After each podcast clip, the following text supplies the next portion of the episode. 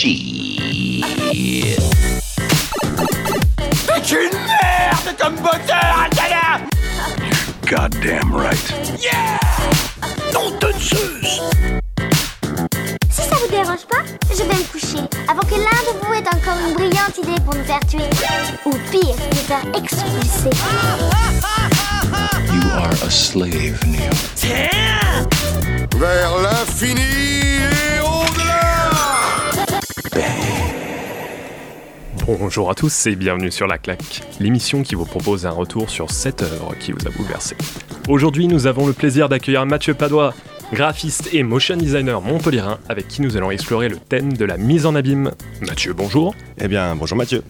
Ravi de t'avoir avec nous sur ce plateau. À tes côtés, nous retrouvons également Ludwig Oblin, Ludwig qui rejoint l'équipe de La Claque. Bonjour Ludwig. Et salut Nous avons également la chance d'avoir Benjamin Darros, graphiste et monteur à Montpellier. Et enfin, Salut Jordan, qui est spécialiste des relations franco-américaines et chargé de communication. Hello, je suis un garçon, oh pardon, un homme heureux d'être avec vous aujourd'hui. Merci Jordan. Alors, avant de rentrer dans le vif du sujet, nous allons commencer l'émission en musique, puisque tu es venu avec un titre que tu souhaites nous faire découvrir, Mathieu. C'est un son qui s'appelle Break du groupe Soundlux, et c'est parti. thank you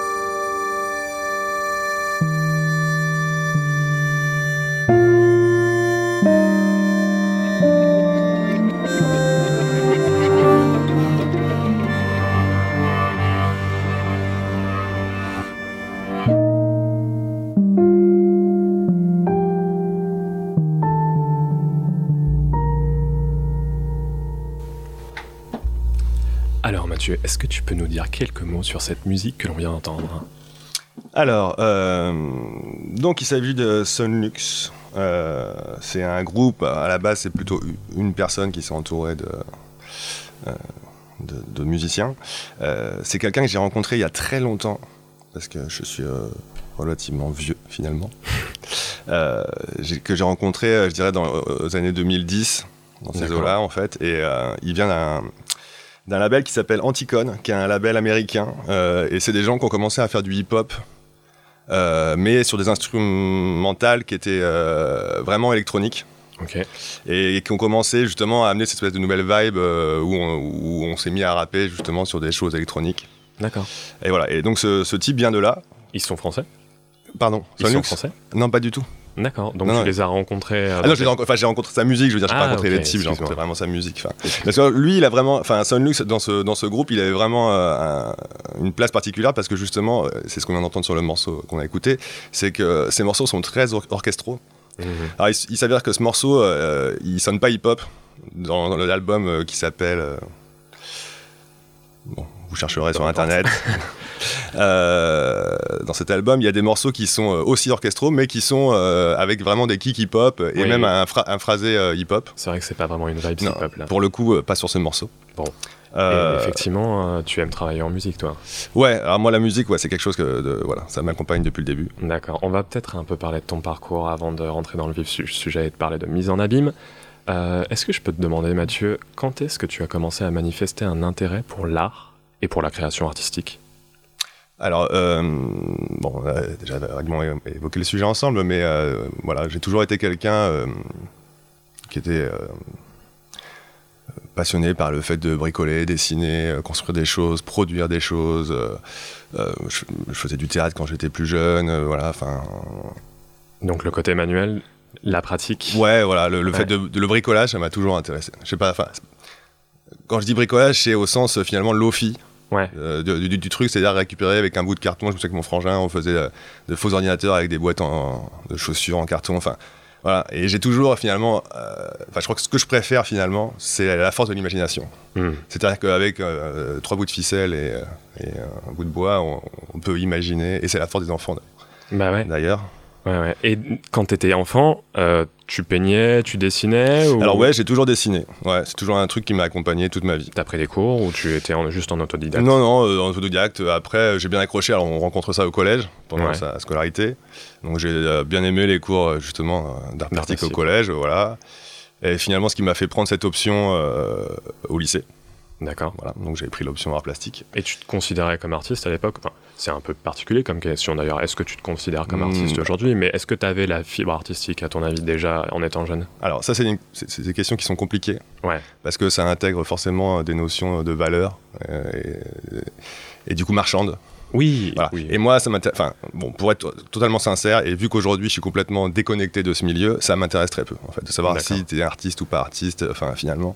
Je parle dans le dans l'imaginaire collectif cette notion d'artiste qu'on a, c'est vraiment le désir de créer, de s'exprimer au travers de justement de l'art. Est-ce que tu Oui. l'avais déjà en étant Alors, je pense que c'est ça. Je pense que finalement, euh, c'est l'envie de s'exprimer. Ouais. Ouais. Enfin, je veux dire, je, suis- je suis pas quelqu'un de forcément. euh, je suis plutôt un taiseux, pas quelqu'un qui va s'étaler pendant des heures en discussion, même si je fais une émission de radio aujourd'hui. c'est ça qui est relativement intéressant. Euh, et finalement, c'était un moyen, ouais. D'accord. Et tu te rappelles de la première euh, création qui t'a permis de t'affirmer justement euh, dans ce que tu faisais, où tu t'es dit ah là j'aime ce que je fais et j'ai envie de continuer? Alors, euh, ah, il y a- je pense qu'il y a plusieurs étapes. Il y a eu euh, vraiment genre à l'adolescence où euh, j'ai j'ai, euh, j'ai refait des tableaux, où j'ai refait des bandes dessinées, de la copie, hein, du pillage, je veux dire, Mhm. basiquement, mais c'était bien fait. Du coup, les, les gens me disaient, oh là là, t'as un petit talent. Ouais. Voilà, donc ça finalement c'était une des premières réussites. Et la deuxième, je pense que c'est euh, c'est au lycée, euh, dans de, je pense plutôt vers la terminale. Mhm. Parce qu'en effet, av- avant la terminale, on on n'a pas rencontré la philo. Enfin, je veux dire, il y, a des- il y a des choses qui naissent aussi. Bon, bref, qu'on est, on est plus jeune, donc, enfin bon, on, on met moins dans, dans notre travail artistique, finalement. Enfin, bon, bref.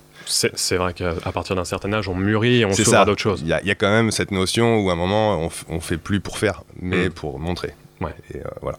Bon, bref. Euh, et voilà, donc je pense que, ouais, basiquement, je pense que c'est en terminale. Je pourrais pas être complètement précis par rapport à ça, mais. euh, mais C'est voilà. là où tu t'es ouvert un, un peu plus à l'art. Et derrière, t'as embrayé directement. Ah, j'étais déjà sûr à ce moment-là. Ouais. Pour être très sincère, en fait, suite à mon bac, j'ai postulé qu'à une école, Qui était. qui était les Beaux-Arts. D'accord. Voilà, j'ai fait une école, je me suis dit, de toute façon, j'ai pas envie de faire autre chose. Tu étais au Mans. hein. Ouais, j'étais au Mans. Donc, du coup, euh, naturellement, j'ai été à l'école du Mans. Euh, et je me suis pas posé la question, je veux dire, c'est ça que je voulais faire. Donc, euh, j'avais pas besoin d'aller faire 36 concours, j'avais pas besoin de. Voilà, c'est ça que je voulais faire, je voulais euh, réussir à faire ça. je- voilà, donc je me suis inscrit, inscrit au concours. C'est assez rare cet âge-là, d'être si sûr d'avoir une certitude profonde de ce qu'on veut faire. Ouais, mais je- enfin. Bah, c'est difficile, difficile. Enfin, je peux pas rentrer sur une psyché. Parce que, bon, en plus, on- à cet âge-là, c'est particulier aussi. Mais, mais en tout cas, il se trouve que euh, dans mes souvenirs, j'ai été déterminé D'accord. et euh, que de toute façon, je, je voyais pas vraiment d'autre échappatoire. Au final. Échappatoire peut-être Ouais, un, non, mais un peu bon. dur.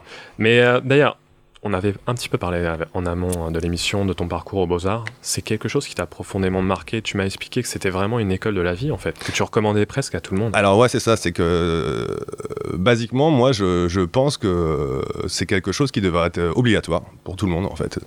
Tout comme on a pu dire à une époque que finalement le service militaire était très formateur euh, socialement, enfin bref, bah, je pense que, euh, en gros, la, première année à l'école des beaux-arts, on vous offre juste des moyens. Mhm. Voilà. Et on vous laisse, euh, on vous laisse libre, voilà, de réfléchir sur ce que vous êtes, ce que vous voulez. Il n'y a Euh, pas papa, maman pour vous accompagner. Il n'y a pas les Non, en plus- qui prennent la main. Voilà, je veux dire, il y a, il y a un- il y a- enfin bon, c'est peut-être particulier à l'école du Mans en tout cas, mais euh, mais il y avait une vraie déconnexion. Moi, je pense que c'est aussi vrai finalement à la faculté. Enfin, on passe aussi du lycée où on est un peu accompagné, un peu encadré, aussi à, à quelque chose de plus euh, industriel, pas dans le sens négatif de la chose, mais, est-ce qu'il n'y a pas aux Beaux-Arts un petit esprit de groupe qui n'aurait pas dans Alors, la faculté? voilà, peut-être que bon, déjà c'est plus petit, Mhm. forcément. Vous étiez combien On était une centaine, je pense, d'élèves. Euh, voilà. Et, euh, et oui, il y a une espèce d'idée de la fratrie comme ça, en effet, euh, la connivence artistique, je sais pas comment on peut. Bon, après, le milieu de l'art marche énormément comme ça aussi, enfin, par le réseau, donc voilà, c'est ça qui, faci- qui facilite la chose, on va Mais dire. à cet âge-là, c'est génial en fait pour, Ouais. pour s'ouvrir aux autres et justement pour s'ouvrir. Ouais, parce que. on a besoin du regard des autres. a- ouais, et puis je veux dire, il y, a- il y a une vraie volonté et il n'y a pas de jugement. Hmm. C'est-à-dire qu'on vous pousse à vous mettre à poil et on vous dit non, mais vas-y. De toute façon, t'es noté là-dessus. non, mais en tout cas, voilà, c'est une vraie liberté et, euh, et c'est super intéressant à ce moment de la vie. Je trouve que moi, ça m'a. Ça m'a libéré euh, sur plein de choses. Euh, ça m'a vraiment euh, permis de m'exprimer. Ça m'a aussi permis de me retourner sur qui j'étais et ce que je voulais faire de ma vie.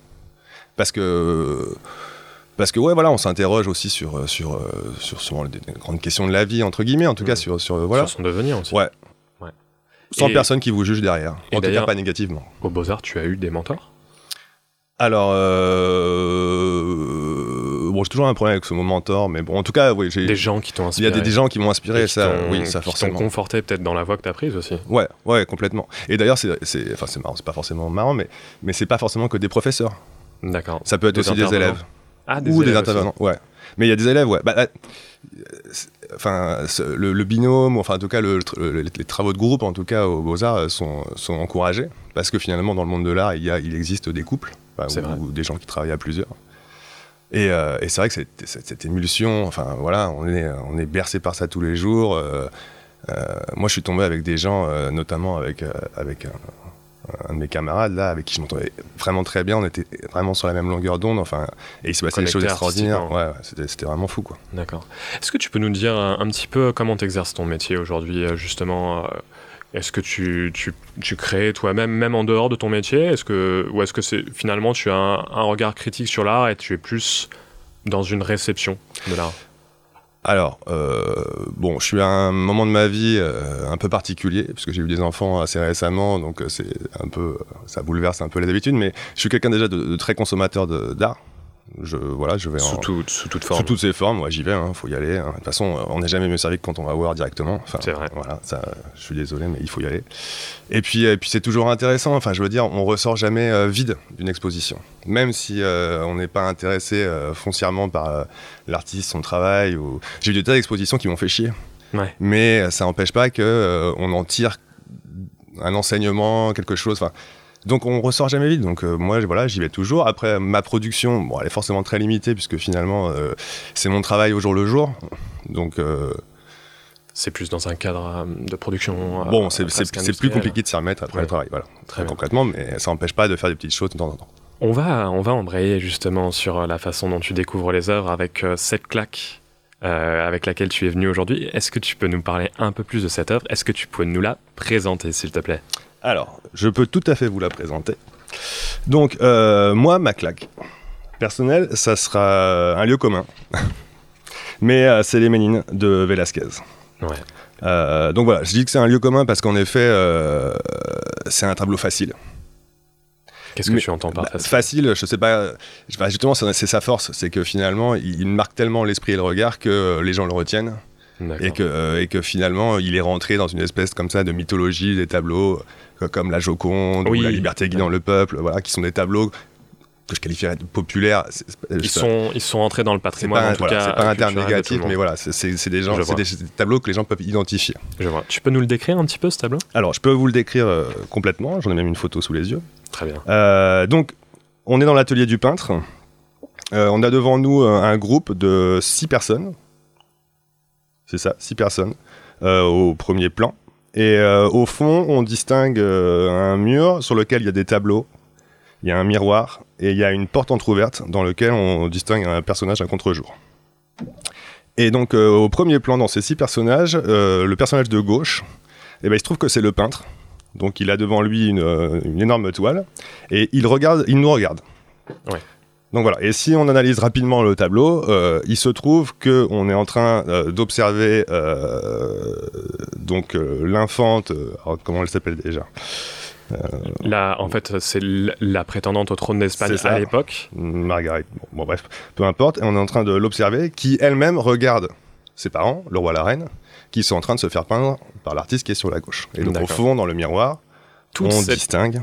on, on- on précise bien que toute cette scène, d'ailleurs, se, se distingue dans la, la partie basse du tableau. hein. Oui, il, y a, alors- il y a une très. C'est ça. C'est un, faux carré. euh, vertical, c'est-à-dire qu'il est un peu plus haut qu'il n'est large, C'est ça. et donc en, en effet, il y a, il y a quasiment deux tiers d'air au-dessus d'eux, mais ce qui nous permet aussi de distinguer euh, euh, les tableaux. D'accord. puisque c'est une partie intéressante de, de- de- de ce tableau en lui-même, c'est-à-dire qu'on est dans le monde du peintre, on est dans son atelier. C'est ça. On Et est, donc- on est dans l'atelier de Velázquez, on a des tableaux et. Alors, tu vas nous parler peut-être d'une des particularités les plus intéressantes. On distingue un miroir. On distingue un miroir, et dans ce miroir, euh, on aperçoit le reflet donc, des gens qui sont en train de se faire peindre euh, par Velázquez, et donc ce sont, c'est la reine et le roi. On suppose. hein. On suppose. Oui. effectivement, Alors, il y a il y a- plusieurs interprétations, ça, voilà, cette histoire d'angle, de perspective. Est-ce que Velázquez serait en train de peindre l'infante? Est-ce que la- Velázquez serait en train de peindre euh, le, le couple, en train Ouais. de regarder l'infante poser? C'est Ouais. c'est libre à interprétation. Alors, plus ou moins, ça a été débunké. Ah oui? Ouais. Alors raconte-nous. En fait, il se trouve que euh, la conservatrice du Prado euh, l'a passé au rayon X. Ah oui, c'est vrai. Ouais. Et en fait, a découvert que dans un premier temps, c'est un portrait de, de l'infante et des Ménines. Oui. Donc lui, euh, Velasquez n'est pas sur la gauche. Et pareil, au fond, il n'y a pas le tableau, euh, enfin, il n'y a pas le miroir et il n'y a pas le- la porte. Et qu'ensuite, dans un deuxième temps, il est venu s'ajouter, donc euh, voilà. Là où la mise en abîme arrive, Voilà, c'est ça. finalement. Donc, un tableau en Euh, deux temps. Parle-nous un peu de cette claque. Comment, c'est- comment elle est arrivée? Comment tu l'as rencontré, ce tableau, ce tableau? Comment tu l'as découvert? Alors, en deux temps. Euh, la première, euh, je pense que c'est celle que plus ou moins tout le monde a vécu. C'est quand même un choc euh, visuel.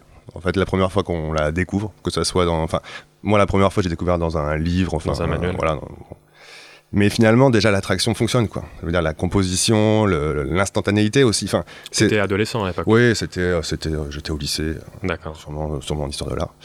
Euh, mais ouais, enfin, on est, on est frappé par l'instantanéité. Enfin, c'est presque un, un cliché photographique C'est vrai. comme si en fait il venait juste de lever le regard et on prend la photo. Donc déjà je trouve que la force des regards, la force de la mise en scène, le setup, le fait qu'il nous regarde, on est le pain, enfin ça c'est- jouissif je veux dire, intellectuellement.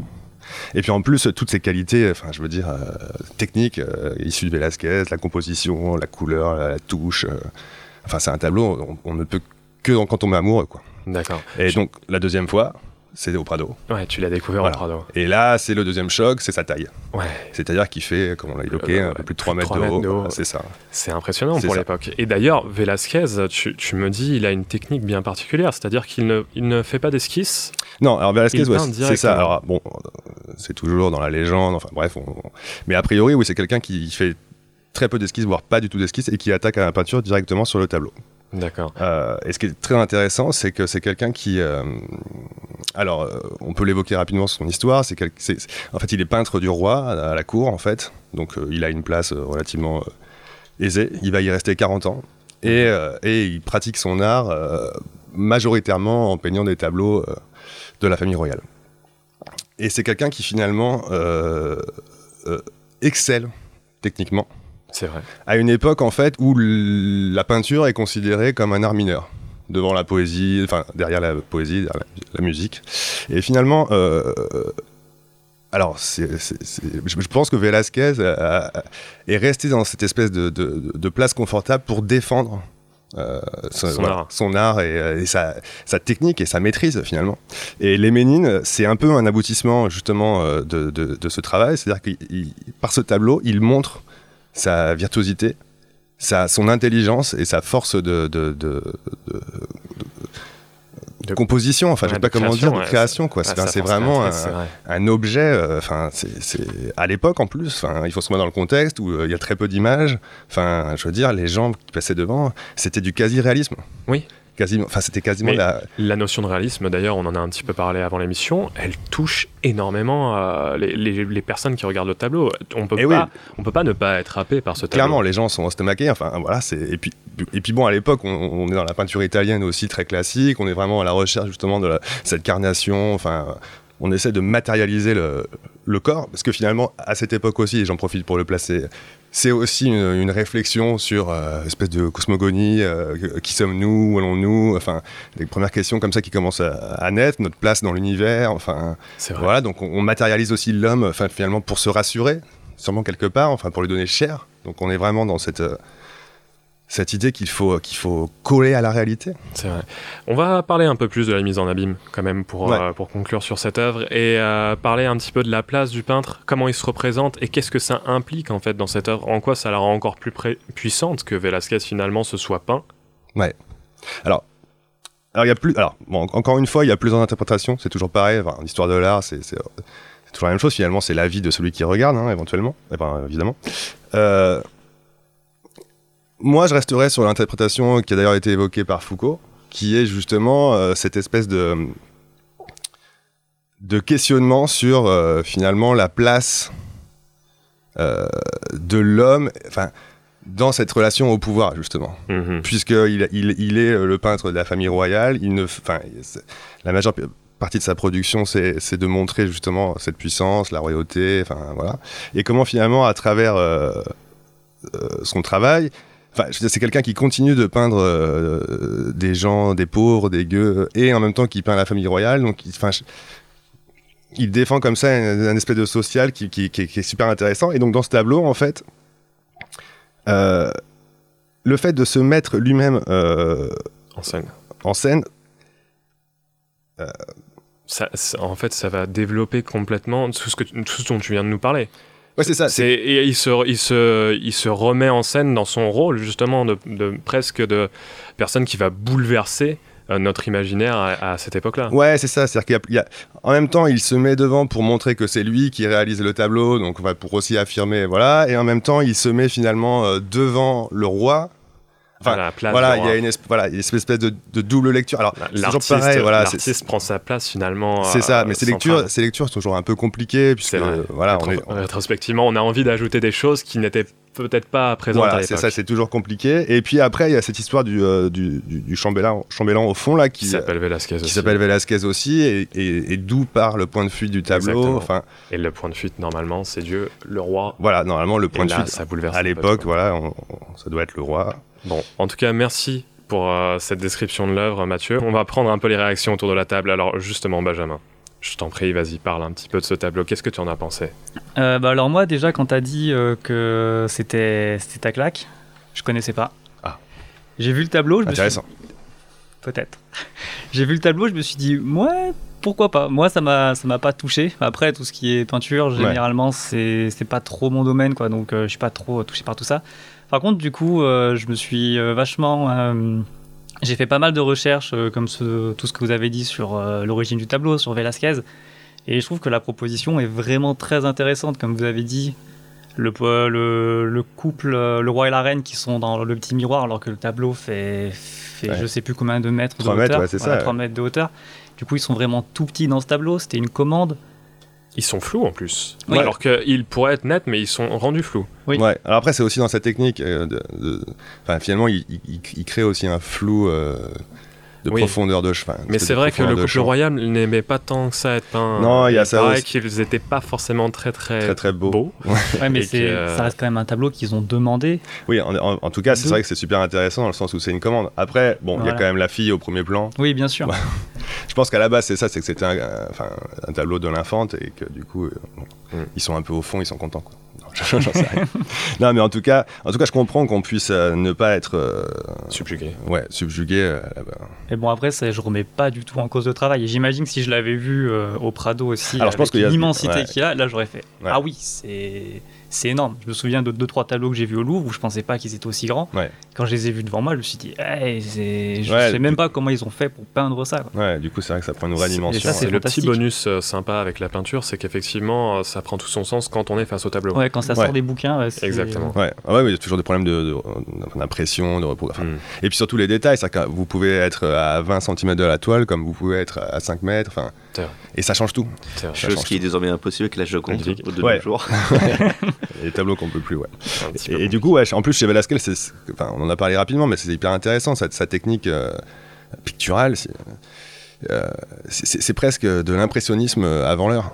Euh, L'impressionnisme, c'est 400 ans plus tard quand même. Ouais. Non, 200 ans. Parce qu'on est obligé d'être Ouais, euh, 250. de- loin en fait pour pouvoir. C'est ça, c'est qu'en fait, il a une touche très, très, très, très dynamique et, euh, et justement pas du tout dans la tradition. Euh, les Italiens sont plutôt en train de, de s'échiner justement à reproduire les, les drapés, alors que lui, finalement, en 3-4 coups de pinceau, il fait ça et C'est magnifique. euh, Ludwig, Jordan, peut-être un mot sur cette œuvre? Alors euh, oui, moi euh, j'adore cette œuvre, euh, contrairement à Benjamin qui ne la connaissait pas. Je l'aime quand même. Oui, c'est vrai, tu, l'aimes, ça c'est vrai. Mais j'ai eu un peu la même claque que toi, je l'ai connu aussi dans les manuels, un petit peu voilà, d'histoire de l'art, ceci, cela. Je l'ai pas encore vu en vrai, j'aimerais bien aller à Madrid, je ne suis jamais allé encore, Ah, je notamment pour aller au, au Ah, je Prado. vous conseille, c'est vraiment un musée magnifique. Et moi, je trouve qu'il y a deux claques pour ce tableau. C'est-à-dire qu'en fait, on a la première claque quand on découvre l'œuvre. C'est-à-dire qu'on est fasciné par euh, sa beauté, on est fasciné par son attraction un peu, euh, un peu magique. Mais en fait, cette magie, elle est totalement maîtris- maîtrisée. Euh, C'est-à-dire que ce qui est encore plus passionnant à propos de cette œuvre, c'est de voir les analyses, de l'interpréter. Et quand, moi, ce qui me choque aussi dans cette, dans cette œuvre, c'est la précision presque scientifique euh, qu'elle apporte. Quoi. Ouais, c'est clair qu'il y, a- il y a une- il y a une précision chirurgicale au niveau de la composition, ça c'est sûr. C'est- Mais, euh, ne serait-ce que par exemple euh, le fait d'avoir euh, cette euh, ligne de fuite qui est euh, intentionnellement euh, basée sur euh, un garde. euh, comment dire Alors c'est le chambellan de la reine. D'accord. Voilà. On Voilà. disait qu'il s'appelle Velasquez, donc euh, il y a peut-être un petit parallèle à faire avec. Voilà, euh, une Oui, c'est vrai. ouais, il y a une Avec peintre. d'homonyme. ouais. On a un, un aller-retour. Et donc finalement, euh, c'est une œuvre qui, qui est virtuose et qui euh, est clairement presque euh, une mise en abîme elle-même de la peinture, euh, notamment aussi parce que euh, Velázquez fait référence à deux autres tableaux qui sont dans la partie supérieure Ouais, du tableau et qui sont aussi en quelque sorte ses idoles. Ouais. Et euh, Alors, c'est lesquels de tableaux alors moi, si je ne t'en m'en souviens. C'est un tableau de Rubens. tableau de Rubens, ouais. D'accord. Euh, la naissance d'Ovide et. euh, Je n'ai pas le, le nom de. Mais on vous invite à aller voir ce tableau et à faire vos, recherches. Alors, ce qui est très intéressant, c'est que ce sont des tableaux aussi qui sont, qui sont forcément bourrés de symboles. Et euh, il se trouve que ces deux tableaux, en fait, sont euh, dans la même dynamique. C'est-à-dire qu'ils véhiculent plus ou moins les mêmes messages. Et les- Qui sont? Alors, je sais plus. Sur on, on vous amène à aller chercher un Voilà, petit peu plus loin pour Soyez curieux. consulter. Voilà. Ludwig, peut-être un mot sur cette œuvre? Alors, c'est un tableau immense, à la fois au sens propre comme au figuré. Et euh, je je trouve vraiment formidable pour ce tableau, c'est vraiment la démarche euh, de, de l'artiste, du peintre, qui euh, s'incruste carrément sur Mm. cette commande. Alors que donc, voilà, c'est un portrait royal. Ouais. Enfin, par exemple, euh, en photographie, quand on fait un travail de commande, il faut vraiment représenter euh, la personne. Et euh, là, de vraiment oser s'incruster au travail de commande, puis surtout en termes de cadre choisi, de les rendre plus petits Hmm. par rapport à tout l'espace proposé. Ouais. Je trouve ça assez incroyable. Puis aussi en termes de.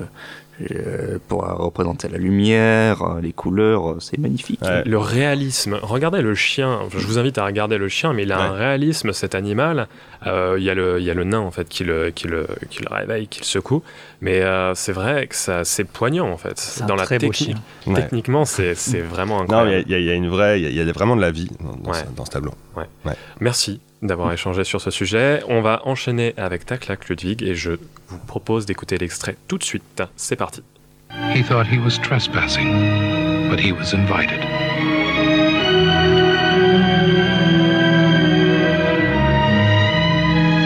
He knew he had gone too far. He couldn't stop.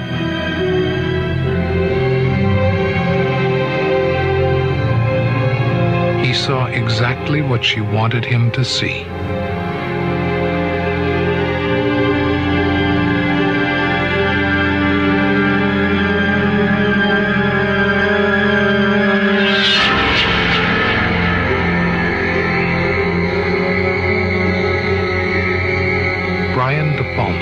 Modern master of suspense, invites you to witness a seduction, a mystery, a murder.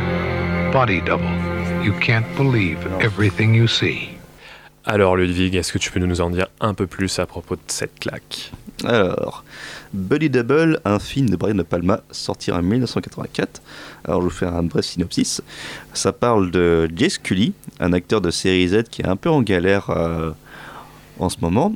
Et euh, il recherche un qui est aussi atteint de claustrophobie. Il faut bien retenir ça, claustrophobe. Très important. Et, euh, et un de ses camarades euh, acteurs qui, au courant du fait qu'il est un peu en galère d'appartement, qui lui oppose d'habiter le sien parce qu'il doit s'en sortir. Et son appartement, c'est un gigantesque appart surplombant tout Hollywood. Ouais, une maison très particulière qui fait- ra- rappelle la tour de Seattle. on dirait une espèce de soucoupe Ouais. qui, qui surplombe la vallée. Voilà, tout à fait. Et euh, puis il dit, mais il y a un petit bonus avec cet appartement, c'est euh, viens voir, euh, j'ai une longue vue, et tu verras qu'il y aura ma voisine. Alors cette voisine-là, elle est fascinante parce que tous les soirs, à 20h précises, elle te fait une danse sexy. tu vois, c'est le petit bonus. Donc il monte, donc euh, Jake est comme ça, elle est, oh c'est incroyable tout ça. Et effectivement, tous les soirs, euh, à 20h précises, elle fait cette danse. Et donc il est complètement fasciné par cette, par cette femme. Il prend l'habitude de la regarder. Voilà, et euh, c'est que au fur et à mesure qu'il observe, il voit que bah il y a une autre personne aussi qui l'observe. C'est un, un Indien qui travaille sur les chantiers euh, d'antenne. Et il voit qu'à un moment donné, elle se fait poursuivre par cet Indien. Et à la suite de ça, c'est comme ça qu'il commence à se rapprocher d'elle et tout. Et un de ces quatre, lorsqu'il observe de nouveau, il voit que l'Indien a, a entré par la faction chez elle et il l'assassine. Ouais. Donc Jake, il est le seul témoin. De Donc, manière très sordide d'ailleurs. Ouais, de manière très sordide. Puis Jake, il est seul témoin, mais pitoyable parce que, bon, ça, il passe vraiment pour un gros voyeur de service. Et euh, Et il se retrouve complètement embrigadé dans une espèce de d'histoire de meurtre en fait. Ouais. Malgré lui, c'est ça. On va peut-être pas euh, spoiler l'intégralité du film. Ouais, mais, disons que. disons qu'à un moment donné, c'est qu'il regarde un film porno et il voit qu'il y a une actrice qui fait la même danse que cette femme-là, une danse assez unique. Et pour le coup, il décide d'aller justement d'aller voir cette fameuse actrice. Et comment il va faire En l'auditionnant pour un film porno. Et là, euh, c'est là où se situe précisément ma claque. C'est qu'au moment où il passe euh, le, casting, c'est que direct, euh, on entre dans un, dans un autre film. On voit Jake fringué vraiment comme un gentil garçon avec le, le pull, les lunettes, donc le, geek de l'époque, qui entre dans une boîte d'échangistes avec rempli de gays, de femmes et tout. Et sous tout ça sur fond de relax de Frankie Goes to Hollywood. Et à un moment donné, il tombe justement dans la pièce où il y a la fameuse euh, doublure de la femme qui a été assassinée. Et, euh, et au moment où il referme la porte, cette porte qui possède un miroir, et au moment où il la referme, on voit justement l'équipe technique. Et ça, ça me rappelle euh, un peu les Ménines, justement, l'apparition de l'auteur. C'était c'était voulu ou pas l'équipe technique qui apparaisse dans le champ ou c'est juste un oubli? Ouais, je pense que c'était c'était vraiment voulu parce que. C'est de Palma euh, quand même. Voilà, mais je pense que c'était effectivement voulu parce que on, c'est, faut voir le film. C'est au moment où il passe le casting et au moment où la scène débarque. euh, quand je l'ai vu, je me suis dit, bah, putain, ça, ça a changé du coq à l'âne, euh, c'est fou ça. Puis au moment où il a, il a refait la, la porte, tu dis, ah ouais, d'accord, en fait, on est rentré dans un autre film. C'est vrai qu'il a un discours tout le long du film, j'ai trouvé, de Palma, euh, sur, euh, sur Hollywood et aussi sur ces espèces de genres qui sont un peu considérés comme des bâtards pour Hollywood, qui sont Ouais. euh, le film d'horreur, puisqu'on Oui. commence avec le tournage d'un film d'horreur, et euh, la pornographie aussi. Donc euh, là, la mise en abîme, elle est totale, parce que le cinéma est évoqué, et est évoqué, il est même montré directement, puisque comme tu dis, on voit l'équipe technique de De Palma. Je vais enchaîner euh, sur De Palma, justement. C'était ta première rencontre avec le réalisateur ou tu avais déjà vu des films euh, de lui euh, et notamment lesquels si oui. Alors, la première fois que j'ai, vu ça, c'est un de ses films, bah, c'était Scarface. Évidemment. Scarface qui, euh, qui beaucoup ont mal compris le message euh, en disant voilà, quand tu as le pouvoir, le manche, tu as tout. Alors qu'en fait, euh, le vrai message, c'est euh, bah non, le pouvoir est corrupteur, tu vois où ça se termine. L'argent ne fait pas le bonheur. Voilà, bon. D'un autre côté, quand tu as Al Pacino qui est euh, un acteur, mais incroyable, sur, et tout ça sur une fond de musique de Giorgio Moroder, bon, c'est sûr que ça explique tout le succès. Mais euh, ça reste quand même un film assez incroyable. Et surtout, c'est que dans la filmographie de Brian De Palma, il y a systématiquement une référence à Alfred Hitchcock. C'est vrai. Et là, dans le film, euh, ça se, ça se voit bien au niveau de, du rythme et au niveau. bah, en fait, il y a Vertigo qui est cité, il y a Rare Window, euh, Fenêtre sur cours qui est cité. Euh, on peut pas passer à côté de ces références. hein. Même si on connaît très peu Hitchcock, euh, ça va forcément détonner. Voilà, et je pense que c'est euh, c'est le mieux que je pourrais pour définir le cinéma de Brian De Palma, c'est un cinéma de référence. Il y a, il y a pour les peu de plans dont je me retienne, c'est souvent des, des plans où en fait il fait des références justement. Si on prend par exemple les Incorruptibles, avec cette fameuse scène de Lando qui euh, descend, euh, qui tombe des escaliers, euh, on ne peut que penser qu'au cuirassé de Potemkin. C'est vrai. Mais euh, De Palma, en fait, c'est un, c'est un réalisateur qui est très apprécié, qui est très apprécié pardon, par les connaisseurs de cinéma, mais qui, par contre, a été complètement boudé euh, par une partie du public américain, notamment pour Body Double. Je ne sais pas si vous étiez au courant, mais le film n'a absolument pas marché aux États-Unis. Ah oui, bah, parce que tout le monde s'attendait à voir un film d'horreur. euh, voilà, c'est qui à l'attente. On voit la bande-annonce, on se dit ah, c'est film d'horreur, euh, on va s'éclater, tout ça. Et euh, en fait, finalement, c'est une réflexion sur le cinéma en lui-même. Donc oui, ça fait un bide parce que les gens s'attendaient à du spectacle. D'accord. Benjamin, peut-être? Il a été fait avant ou après Scarface? Il a été fait après, si je dis pas de bêtises. hein. Ouais, donc quand même, il y a des gens qui l'attendaient euh, au tournant. Oui, mais De Palma, euh, il avait une certaine notoriété. Mais c'est vrai que le film euh, bah, N'a pas tout- répondu aux attentes. Là, euh. il y a une scène en fait où, euh, où Jack embrasse justement euh, sa voisine Mm. et euh, apparemment le public euh, dans les salles se, se serait mis à rire en fait, euh, pris un peu au dépourvu alors que c'était pas vraiment l'idée de De Palma à la base. Mais euh, Ça bon, tombe comme un, le un cinéma- cheveu sur la, sur la soupe, on dirait aussi. c'est vrai, mais le cinéma de De Palma, moi je trouve qu'il est toujours assez euh, détonnant avec ce qu'on voit d'habitude et Ouais. il nous surprend, quoi qu'il arrive. Euh, Ludwig d'ailleurs, est-ce que tu peux nous parler un petit peu plus euh, de, de toi, ton rapport à De Palma? Est-ce que c'est un, un réalisateur qui t'inspire dans ce que tu fais? Ouais, oui, bah, Scarface notamment, ça m'a pas mal inspiré. J'avais fait une série photo qui, qui rappelait justement euh, la fille de Scarface en noir et blanc et tout, bien, bien tranché. Tu as les noms Euh, Il y en a une qui est deux qui sont publiées sur mon Instagram, ça s'appelle Interview. Et euh, On vous invite à aller voir. Ah, allez-y. Et euh, qu'est-ce que j'ai d'autre aussi à propos de ça? Que Peut-être euh, aussi, j'ai- j'aimerais te demander euh, la question que j'aime bien poser quand on parle de film. Ce film, tu l'as vu en VF ou en VO pour la première fois? Je l'ai vu en VF. Et alors, que tu devais choisir aujourd'hui, tu dirais VF ou VO VF, faut dire, euh, alors je suis un fervent défenseur des- du doublage euh, et de comédiennes. Euh, durant l'époque 80-90, c'était vraiment l'âge d'or du doublage où ils prenaient vraiment le temps de bosser euh, euh, les traductions, choisir les bonnes voix des comédiens, la sacro-labiale. Alors que de nos jours maintenant, c'est euh, on fait ça à la chaîne et surtout pour éviter les causes de piratage, c'est qu'ils euh, cachent, ils ne rendent visible que le mouvement euh, labial.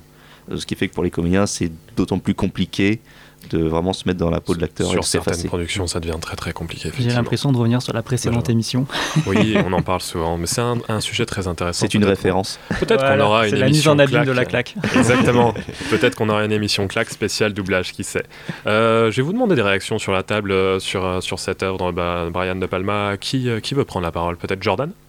Moi, ce que je trouve intéressant, c'est que, euh, en ayant lu une interview de Brian De Palma récemment, il disait que Body Double, il l'avait revu récemment et que euh, cet aspect claustropho- claustrophobie qu'il voulait mettre euh, en avant dans le film, il l'avait trouvé finalement un petit peu raté et que euh, il pensait que peut-être que c'était pour ça que euh, à l'époque euh, le film n'avait pas vraiment trouvé euh, son public. C'est intéressant. Mais euh, finalement, le film a trouvé son public auprès euh, des gens qui aiment De Palma, ou alors des gens qui aiment euh, le, cinéma, le cinéma un petit peu différent, mais pas pour cet aspect-là. C'est surtout pour cet aspect euh, mise en abîme, euh, méta, que euh, on va prendre Body Double comme euh, référence, et aussi pour, euh, en quelque sorte, euh, comme on en avait parlé, euh, espèce de caractérisation euh, de- du cinéma de référence de Brian De Palma. C'est vrai. Toi, tu l'as apprécié le film tu- quand tu Oh. l'as vu la première fois? Ouais, ouais, moi j'ai adoré le film, euh, notamment parce que j'adore euh, Los Angeles et que euh, j'adore euh, voir Los Angeles de ces années-là. euh. Ah oui, on est vraiment dans les années 80, là, c'est clair. Euh, Peut-être autour de la table d'autres réactions. Mathieu, tu, tu, est-ce que tu as eu l'occasion Alors, de en toute te renseigner un sincérité, petit je peu sur le film D'accord. Euh, donc voilà, je pourrais pas vraiment m'exprimer dessus. Après, euh, sur De Palma. On est deux, hein, t'inquiète. Tu connais le cinéma de De Palma? Je connais le cinéma de Palma. Après, c'est pas un de mes réalisateurs préférés. C'est pas quelqu'un que j'ai particulièrement creusé, on va dire. Ouais. Mais, Il a, il a beaucoup travaillé sur la mise en abîme de Palma en fait. euh, mais je, ouais, ouais, je suis conscient que c'est quelqu'un euh, qui, qui, qui, qui, qui- ne fait pas du cinéma pour faire du cinéma, mais qui regarde aussi ce qui se Mm. fait. Enfin, non, je pense que c'est vraiment quelqu'un qui, est- qui, est- un vrai intérêt. Néanmoins, bon, j'aurais du mal à m'exprimer. Bon, je vous invite à, le à regarder. Benjamin, peut-être un mot? Alors du coup, parce que Mathieu et moi, on n'a pas vu le film, Ludwig, qu'est-ce que là tu pourrais nous dire pour euh, nous donner envie à nous, à part Ah, tout moi, ce qu'on a dit moi, là déjà, j'ai j'ai envie. Mais moi aussi j'ai envie. Mais c'est là, comme ça, si tu dois me convaincre en, on va dire une minute, là tu me dirais quoi? Euh, bah, si tu veux voir un peu l'envers du cinéma, surtout que, nous voir la carrière d'un, l'histoire d'un acteur de série Z qui peine à percer et qui se retrouve dans un scénario, dans une histoire digne d'un film, c'est assez retournement de cerveau. Mm, mm. Et si tu as aimé le, cinéma Hitchcockien, tu, tu vas aimer Et en ce plus, film. ouais. Ouais, parce que sympathiques. voilà, parce que comme tu as dit, un hommage à Fenêtre sur cour et moi quand du coup j'ai pas vu le film, hein, comme j'ai déjà dit, mais j'ai lu le résumé et c'est vrai que c'est la première chose qui m'est venue, qui m'a sauté aux yeux quand j'ai lu qu'il est en train de jeter euh, sa voisine et je crois qu'il est pas le seul à le faire en plus. Et oui, c'est ce que disait euh, Ludwig. En fait, il y a ce personnage un peu inquiétant de Voilà, l'Indien. euh, donc ouais, c'est en termes de référence, c'est vraiment ce qui m'est venu. Jordan? Et euh, ce que j'ai trouvé intéressant aussi dans ce film, c'est que c'est un film qui peut se regarder presque en deux fois. Et le film fait à peu près euh, 1h50, si je dis pas de bêtises. Vous pouvez facilement vous arrêter à la première heure, puisque la première heure, l'acteur du film, le personnage principal, qui est en fait un petit peu passif, s'il est l'homme qui regarde par la fenêtre, euh, devient actif dans la seconde partie. Euh, c'est presque un film euh, épisodique. euh, Mm. Un c'est ça qui est aussi intéressant euh, à regarder. C'est- vrai que le film change un peu de ton à partir du milieu. Ah, tiens, vu que ça s'appelle Body Double, t'as le premier film, sa Waouh. doublure. Petite parenthèse en charentaise. Voilà, merci Ludwig. Très bien. Et ben, je vous propose une petite pause musicale avant de reprendre. C'est parti. On écoute Calling Crows du duo Alta. I've been feeling like.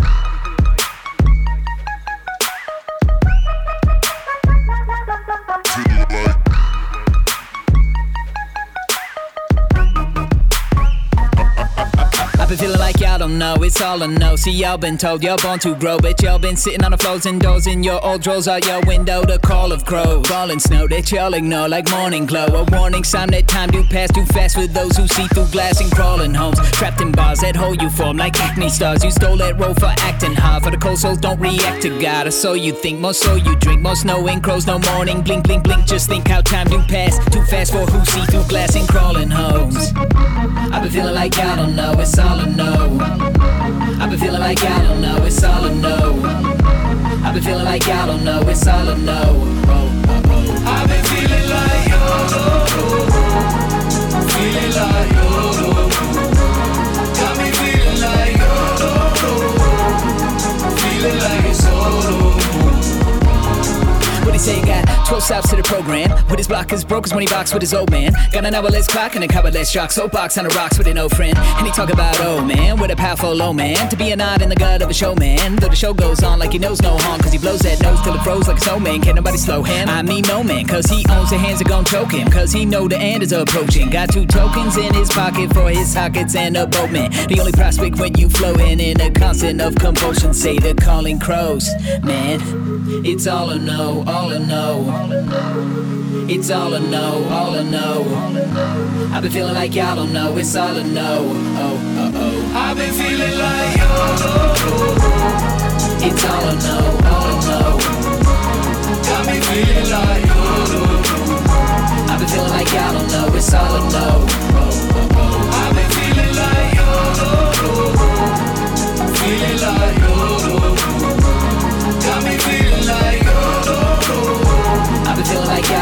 it's all a no. Feeling like yo, no, no. Got me feeling like. Feeling like it's so, no, no. C'est venu le moment du petit clac ou pas clac, et comme on parle de représentation de l'artiste dans l'œuvre, je vous propose un clac ou pas clac spécial caméo. Qu'est-ce que vous en pensez? Ça dépasse tout ce que j'ai pu imaginer. Moi aussi, j'ai posé la même question et tu sais ce qu'on m'a répondu? Demande pas. Qu'est-ce que tu veux Nous prendre la tête, là, pauvre con? Est-ce que vous pensez vraiment ce que vous dites? Ouais, non, je, je sais pas. Ouais, non, c'est con. Alors, les gars, euh, en parlant de caméo, je vais vous proposer Taxi Driver. Mathieu, claque ou pas claque, Taxi Driver? Ouais, claque. Pardon, claque, excusez-moi. claque, clairement. Claque. Jordan, claque ou pas claque? Ouais, claque. Ludwig Giga claque. Giga claque. Benjamin Je ne pense pas que je l'ai vu, donc on va dire claque pour euh, un peu se mêler euh, Comme tout le monde. au groupe. J'ai pas envie de me faire taper. Tu te souviens pas si tu l'as vu ou tu l'as vu? Euh, Et tu je t'en rappelles pas? ne pense pas l'avoir vu. Bon, bah alors Ça pas parle de claque. taxi? Ok, Benjamin. Il y a Sabine et Cyril dedans. Alors, je propose tous les films de Woody Allen essentiellement puisqu'il se met en scène tout le temps, mais principalement un que j'ai beaucoup apprécié qui s'appelle Hollywood Ending. Est-ce que Hollywood Ending, Mathieu, c'est une claque pour toi? Euh, non. Non, pas claque. Pas claque. Jordan? Alors, je n'ai pas vu euh, Hollywood euh, Ending. J'ai vu beaucoup de films de Woody Allen. euh, Il y en a que j'adore, et il y en a que je m'en, je m'en fiche complètement. Ouais, donc, euh, Dont Hollywood on va dire clacounette. Clacounette. Clacounette, allez. Clacounette sur la filmographie de, de Woody Allen. Ludwig Ah, ça serait pas une claque pour moi. Désolé, l'ange s'est envolé. et Benjamin Moi non plus, désolé. Pas de problème. Alors, on enchaîne avec Eyes Wide Shut de Stanley Kubrick. Claque. Claque. Ouais. Eh bien, moi, je vais dire euh, pas claque parce que j'adore beaucoup de films de Stanley Kubrick. J'aime bien celui-là, celui-là, mais euh, je préfère regarder d'autres films de Kubrick. D'accord. Ludwig Ah oui, c'est une claque. hein. Ouais. Et Benjamin Bon, bah, comme d'habitude, hein, je l'ai pas vu. Gangs of New York. Mathieu Euh, je l'ai pas vu. Ouais. Ouais. Jordan Euh, moi, c'est une claque. Ludwig la claque qui vous prend en trip. Benjamin À ton avis? Benjamin, j'en ai une pour toi. Le Monde Perdu. Steven Spielberg. C'est le Jurassic Park, hein. Jurassic Park. Le deuxième C'est opus. honteux. Le deuxième est honteux. J'ai préféré le deuxième au premier. J'ai beaucoup plus de souvenirs Ah du oui. deuxième que le premier. Donc, du coup, pour moi, oui, c'est une claque. C'est une claque, très bien. Ludwig, Le Monde Perdu. Ah. Une claque, mais pas aussi forte que le premier. Jordan. Euh, j'adore euh, Jurassic Park. euh, je suis même fan de Jurassic World. Donc, euh, clac, clac. Ouais, moi aussi, je suis bon public. Claque. Euh, mais alors, du coup, euh, le, par rapport au thème, du coup, le caméo, il se fait où dans, dans, euh, Dans le jeu... Ah ben oui, très bien. Ben, dans Le Monde Perdu, en fait, on aperçoit Steven Spielberg qui mange du popcorn très rapidement. C'est à chaque fois, euh, pareil, Kubrick, on le voit dans un bar dans Eyes Wide Ouais. Shut très rapidement. C'est des, c'est des toutes petites scénettes à chaque fois. De toute façon, les caméos, ça fonctionne Ouais. toujours comme ça. Euh, je vous propose Star Wars 3. Claque ou pas claque, Mathieu? Hmm. La revanche de Sith. Hein. Hmm. Compliqué, Mi-claque. celui-là. Mitigé. Mi-claque. Claquonnette Ouais, clacoune. pour ouais. le jeu d'Aiden Christensen. Jordan. Ouais. Alors, euh, claque pour la prélogie. Euh, sinon, comparé au reste, euh, absolument pas claque. La prélogie, qu'est-ce que tu entends par la prélogie C'est euh, les films sortis dans les années 2000, euh, épisode 1, 2, 3. Il tombe une claque. Euh, donc, claque pour la prélogie, mais pas claque pour toute la saga. Ouais, c'est ça. D'accord. Ludwig. Oui, c'est la claque. C'est la claque pour la revanche des sites. Et Benjamin, tu l'as vu celui-là? Oui Est-ce que c'est la claque ou pas euh, Oui, on va mettre claque quand même. Allez, Mais du coup, encore une fois, la même question euh, par rapport au caméo. Alors, Georges. Lucas, il est, euh, il est apparemment, j'ai lu en baron, en baron Papanoïda, en fait, il est euh, dans le Sénat, tout simplement. Ok, Voilà. ça marche. Euh, fenêtre sur cours, Mathieu. Méga claque. Méga claque. Jordan. Yes, méga claque euh, Hitchcock. Hmm.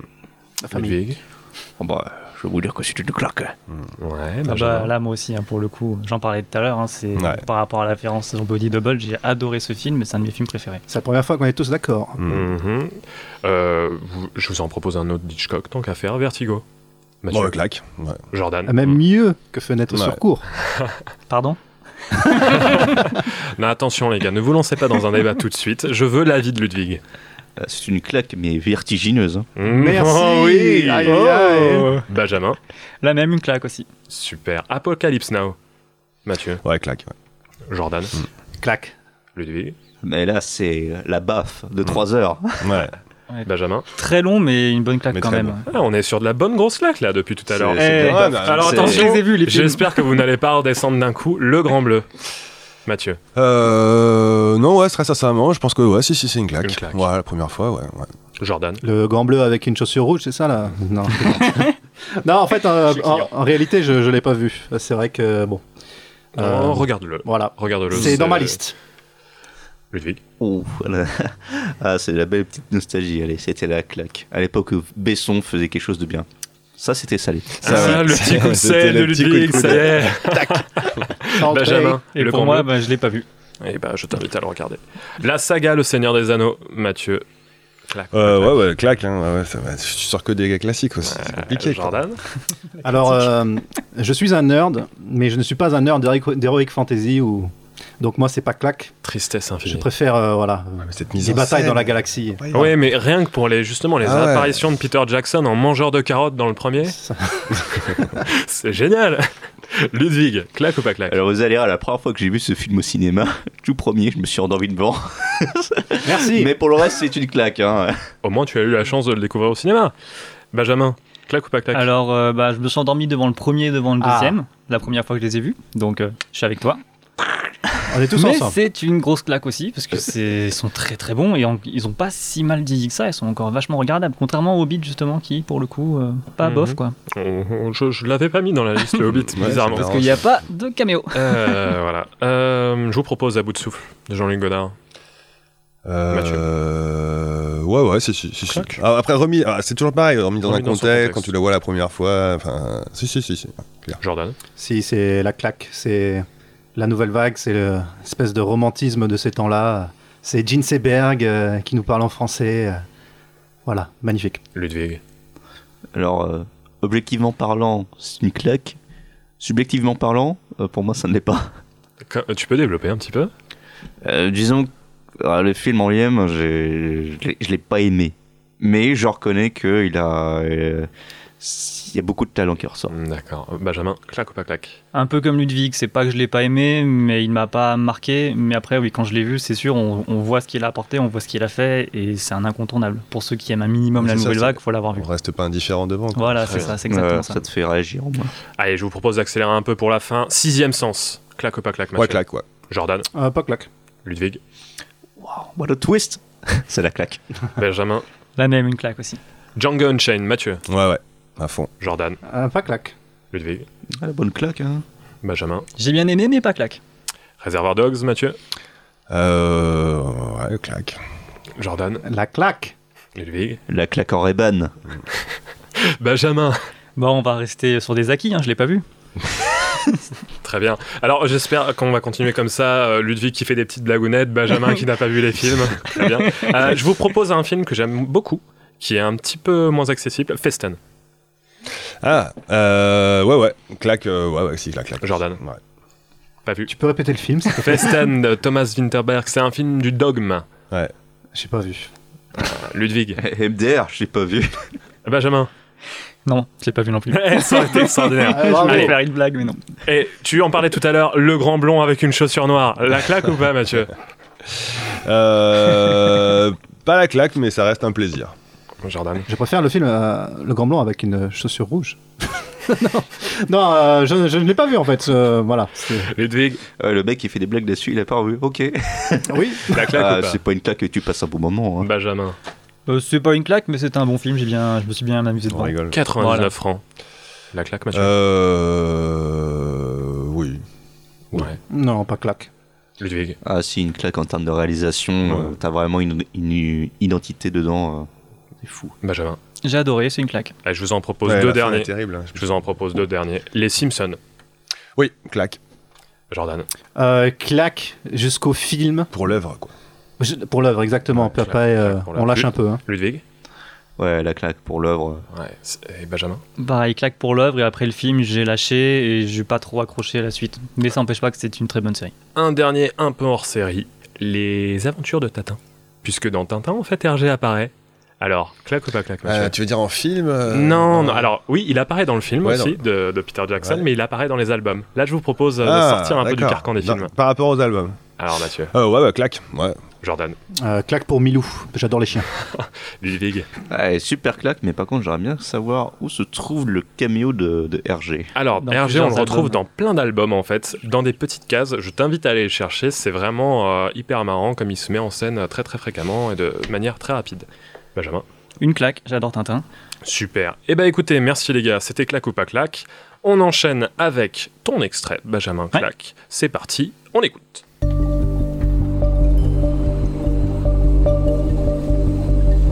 Like millions of others, I'd heard Zima announce the unveiling of his final work of art. Over the years, I'd asked many times for interviews and was always rejected. Now, for whatever reason, Zima Blue had requested to speak with me. I couldn't decide whether the blue was a closer match to the sky or to the sea. Neither, really. Zima Blue. It was a precise thing. Alors Benjamin, est-ce que tu peux nous en dire plus sur cette claque s'il te plaît Oui, donc on vient d'entendre l'extrait de Zima Blue, qui est une série sur, qui est un épisode d'une série sur Netflix, qui est donc la série Love, Death and Robots. Donc c'est une série de courts métrages animés euh, disponible sur Netflix du coup. Produite par Produite par euh, David Fincher. David Fincher. J'ai cru que j'allais dire une bêtise, mais c'est pas le cas. Et donc ça a été, euh, cet épisode-là a été tiré de la nouvelle euh, Zima Blue and Other Stories de d'Alistair Reynolds. D'accord. Est-ce que tu peux nous dire en quoi c'est une claque pour toi? Alors, euh, c'est une claque euh, déjà visuellement. Je trouve que l'aspect graphique que nous offre euh, ce, ce court métrage est vraiment magnifique. Moi, ça me rappelle beaucoup, euh, pour ceux qui l'auraient pas vu, pour vous donner un état d'esprit, euh, ce que pouvait proposer par exemple Samurai Jack à l'époque. D'accord. Et, et ce que j'ai adoré, c'est que vraiment il y a une recherche dans la composition, dans tous les plans. C'est, on peut faire pause à pas mal de moments dans l'épisode et on tombe sur quelque chose qui est, euh, qui, qui est visuellement euh, bien, quoi. Ça, c'est sûr. L'esthétique, c'est vrai qu'elle est très elle- est très percutante hein, dans Puis cet épisode. Puis c'est un, parti pris qui fait que au début, on, quand j'ai commencé l'épisode, je me suis dit, ouh, c'est bizarre. Et en fait, je suis très vite tombé dedans. C'est c'est justifié par l'histoire aussi, l'esthétique qu'on a. Donc, euh, franchement, pour moi, c'était banco. quoi. Justement, parle-nous un peu plus de l'histoire et justement de la mise en abîme qui s'opère. Alors, euh, l'histoire, du coup, on suit Claire Markham qui est invitée euh, par euh, Zima, donc un artiste euh, mon- mondialement connu, pour euh, une interview et pour qu'il prés- lors de sa présentation de sa dernière œuvre. Donc, il faut savoir que du coup, Zima, dans l'histoire, c'est un, c'est un artiste qui n'a pas donné vraiment signe de vie depuis des années, mais par contre, euh, tout le monde le trouve fantastique, un peu comme Banksy. On ne sait pas trop qui c'est, on sait qui c'est, mais un peu comme Bonne ça. quoi. comparaison.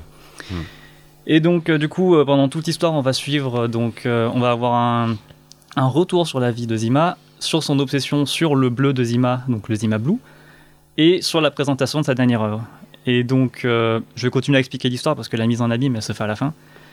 On apprend qu'en fait, Zima, c'était un robot piscine qui nettoyait du coup les piscines euh, dans notre époque à nous, parce que l'histoire se passe Dans le futur. plusieurs années, plusieurs milliers d'années après nous. Et donc c'était un robot piscine qui était euh, upgradé par sa, propriétaire au fur et à mesure de, euh, ses, lavages. Et euh, sa propriétaire est morte. Du coup, il a été passé de propriétaire en propriétaire quand la maison a été rachetée. Et on a continué à l'upgrader jusqu'à qu'il devienne l'équivalent d'un humain doué de conscience et surtout d'émotion. Hmm. Et donc à la fin, Et à partir de ce moment-là, lui-même a continué cette euh, Voilà, espèce de, de chemin de- de- d'amélioration de, soi. Voilà, il s'est amélioré pour pouvoir aller euh, dans les lieux les plus, les plus incongrus. Il peut, on le voit qu'il peut marcher dans la lave, qu'il peut aller dans les profondeurs des océans. Il arrive même à méditer sur les anneaux de Saturne. C'est ça, il il le raconte lui-même. hein. Voilà. Et, euh, et donc en fait, jusqu'au donc tout ça lui permet aussi par le biais euh, de, euh, des créations de ses œuvres de comprendre pourquoi il est obsédé par le bleu de Zima. Donc c'est la première couleur qu'il a vue quand il était un robot piscine et qu'on l'a upgradé pour pouvoir justement voir les couleurs. Et donc ce qu'il fait, c'est qu'il récupère la piscine et il plonge dedans devant euh, tous les euh, tous les spectateurs qui attendent de voir en fait cette dernière œuvre. C'est ça qui était invité au gala de Voilà, qui était invité au gala, bien sûr. Et il décide de se, de se décomposer de, et de redevenir en fait le robot qu'il était, le robot piscine qu'il était, Ça, il pour réapprécier. il reprend sa forme Voilà, il originale. reprend sa première forme originale pour réapprécier euh, les, les choses simples qui étaient juste pour lui du coup euh, le travail bien fait. C'est ça. Donc il refuse tout ce qu'il a appris dans sa vie. Quoi, C'est pas qu'il refuse, mais c'est tout ce qu'il a appris dans sa vie. Il tire un trait dessus pour retrouver le bonheur qu'il avait d'antan. Et ça, Finalement, c'est un cercle. Parce qu'en fait, euh, il avait oublié qui il était. Oui. Et il y avait cette couleur, ce blue Zima, qui revenait dans chacune de ses œuvres. En fait, il y avait un petit carré bleu qui a grandi de plus en plus, de plus en plus. Et, et il revient à l'origine de ce qu'il était, comme tu dis. C'est ça. C'est très beau comme épisode. D'ailleurs, j'ai une question pour toi hum, sur la série. Est-ce que tu considères ça plus comme une série ou plus comme un ensemble de films, finalement? Parce que j'ai eu le réflexe de dire ce film. Mais pour toi, Ah, c'est. euh, bah pour moi, non, c'est plus une série parce que ça reste en soi des courts-métrages. Et un court-métrage, dans le dictionnaire, ça fait moins d'une heure, mais bon. Mais moi, par contre, je vois ça un peu comme, euh, comme un espèce de musée. On arrive dans une pièce, on observe les œuvres qu'on a autour. Donc là, en l'occurrence, un épisode. Puis dès qu'on change de pièce, on a totalement autre chose. Et c'est exactement ce que m'a offert cette série c'est qu'on tombe sur des choses différentes qui n'ont rien à voir entre elles, mais qui ont leur message à proposer, qui ont quelque chose à dire et qui euh, ont tout un intérêt plus ou moins euh, plus ou moins équivalent suivant les personnes qui regardent mais on peut pas être indifférent par rapport à tout ce que ça propose encore moins par rapport à cet épisode Est-ce que je peux me permettre de faire la comparaison avec euh, Black Mirror Ce que proposait Black Mirror à l'époque, c'est avoir plus ou moins un contexte qui permet de lier des, des œuvres entre elles, mais avec une certaine liberté d'adaptation pour chacune d'entre elles. Et elles, finalement, elles sont indépendantes, mais elles communiquent. Est-ce que c'est la même chose dans, dans, dans la série? Alors je l'ai pas ressenti comme ça parce que comme je l'ai dit en termes de communication à part deux trois petites rêves de temps en temps mais c'est subtil et c'est un Mais ça arrive plus tard dans Black Mirror. Je parle vraiment d'un univers Ah. partagé euh, au niveau de la- la- du questionnement sur la technologie. Peut-être. Faudrait que je revoie un peu tout ça pour euh, vraiment répondre à cette question, mais oui, je pense qu'il y a un peu de ça quand même.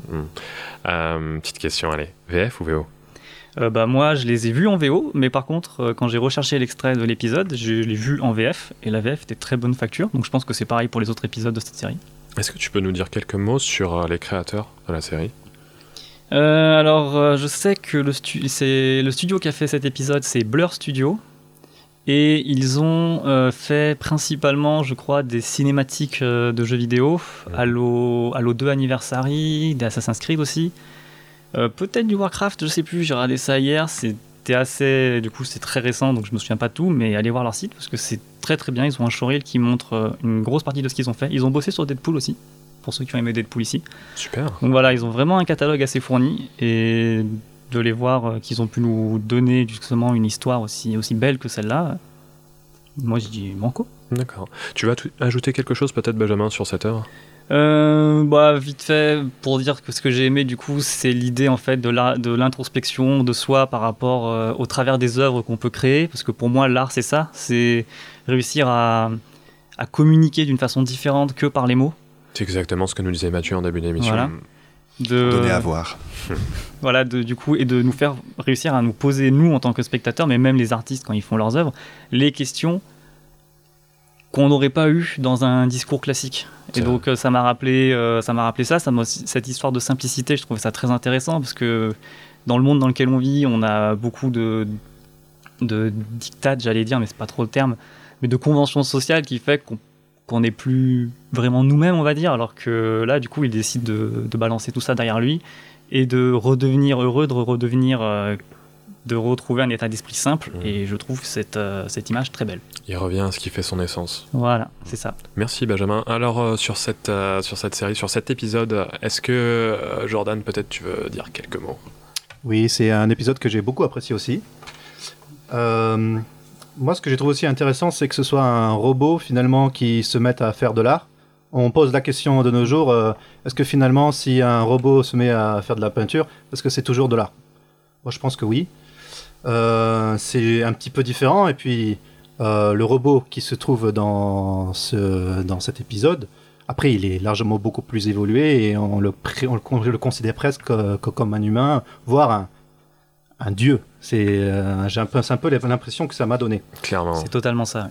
Euh, du coup, ce qui est intéressant aussi, c'est que ça, effectivement, ça relie la science à l'art, et euh, mais ça reste quand même, euh, comment dire, euh, on reste dans la contemplation, c'est-à-dire qu'on reste dans l'admiration, la contemplation. Moi, quand je pensais, quand je pensais à Velasquez, euh, je- quand je regardais l'œuvre et quand je l'analysais, ça me faisait deux claques. C'était à peu près pareil pour ce- cet épisode. Euh, L'animation euh, de l'épisode, c'est pas une animation euh, extrêmement brusque, c'est vraiment contemplatif. C'est-à-dire qu'on pourrait découper les, scènes et puis les mettre côte à côte sur un mur. Le style graphique est, voilà, est très on, beau à on regarder. pourrait l'admirer euh, autant que en regardant l'épisode presque. Oui, c'est vrai qu'on va le dire pour détailler un peu pour nos auditeurs, un peu ce style graphique, mais on on est sur quelque chose de qui n'est pas tellement réaliste avec des, des visages très allongés ou alors des figures euh, très stylisées euh, au niveau du dessin. Et des couleurs très prononcées aussi. Oui, oui, beaucoup euh, de contraste. et. Zima qui est très très noir, finalement, Et très, qui très est grand très très grand, très impressionnant. Un monolithe. Exactement, noir. exactement. Moi, il m'a fait penser à un monolithe. Tu fais très bien de le souligner, Jordan. Merci. C'est vrai, c'est quand j'y pense, oui, vous avez raison. Hum, Mathieu, peut-être quelques mots sur cette œuvre ou sur la série même. Alors, euh, je l'ai pas vu entièrement. Euh, La série ou l'épisode L'épisode. D'accord. Ouais, J'ai eu le temps de le survoler un petit Parce peu. que tu t'es endormi. non, non, non, non. Non. Non, il se trouve qu'il était déjà très tard et qu'il était vraiment temps que j'allais me coucher. Mais bon, j'ai pas voulu. Non, mais par contre, de, de ce que j'ai vu, en tout cas, bon, sur l'histoire, je peux pas trop euh, m'étaler, mais en tout cas, sur le côté graphique et sur le, sur le style graphique, euh, en effet, on est vraiment dans, un, dans, dans- dans- dans quelque chose de très intéressant. Je trouve que, le, le- comme tu disais, Benjamin, la, la- la relation en fait à ce qu'on raconte et la façon dont on la représente, et, enfin, le- ce, ce lien assez ténu est, est assez intéressant. Et sur l'ensemble de la série, là, cette idée de capsule, enfin de, série dans lequel en fait on a une espèce de thématique et qui, à l'intérieur euh, les choses se, déroulent. Euh, Enfin, je trouve ça très intéressant et, et- et je suis tombé sur cette série là, c'est Room 104. Ouais. Où Oui. c'est- c'est à peu près ce même système en fait où euh, voilà c'est c'est l'hôtel enfin c'est euh, l'espace en fait de l'hôtel qui sert euh, de, D'histoire pour les différentes voilà, de frontières en euh, tout saisons cas voilà, pour, les- épisodes, voilà, ça coup, pour les différents- vu, mais c'est pour les épisodes ouais enfin c'est en, gros- en gros une chambre un épisode enfin Donc, très sympa. voilà, C'est et je trouve, l'espèce de principe. ouais, et je trouve ça vraiment intéressant dans l'espace en fait qui est ouvert du coup. C'est-à-dire qu'on on vous dit tu peux aller de là à là. Et, euh, et voilà, enfin. En tout cas, je trouve que. euh, alors, je, je- je- c'est pas que je pense qu'on a besoin d'un renouveau dans la série. Parce que les thématiques abordées, euh, enfin voilà. Mais en tout cas, en termes de format, euh, je trouve qu'il y a vraiment un truc intéressant. Et à travers cette série, enfin voilà, je trouve que ça, ça, ça- ça répond bien à justement une espèce de nouvelle exploration euh, voilà, de, de ce média, euh, comment on peut justement euh, Oui. euh, créer de l'intérêt autour d'un- d'une thématique et euh, voilà, en, en- en- en découvrir plusieurs aspects. Quoi. Enfin, bon, voilà. Non, tu, tu as, tu as totalement raison. Ah, c'est très rejoins. intéressant. Je, te rejoins tout à fait. Ludwig, un mot peut-être sur, sur la série ou même sur euh, l'aspect esthétique. euh. Oh, vous pouvez me taper dessus, hein, je n'ai pas, vu- pas encore vu la série ou l'épisode, mais euh, vu comment tu me l'as résumé, Benjamin, c'est vrai que ça donne beaucoup envie, mais euh, surtout cette idée que euh, bah, il s'est tout le temps cherché à s'améliorer, à créer de nouvelles choses. bah, en fait, toujours voulu conquérir à chaque fois, à se dépasser, c'est qu'il oublie un petit peu ce pourquoi il était fait et qu'est-ce qui le rendait vraiment heureux.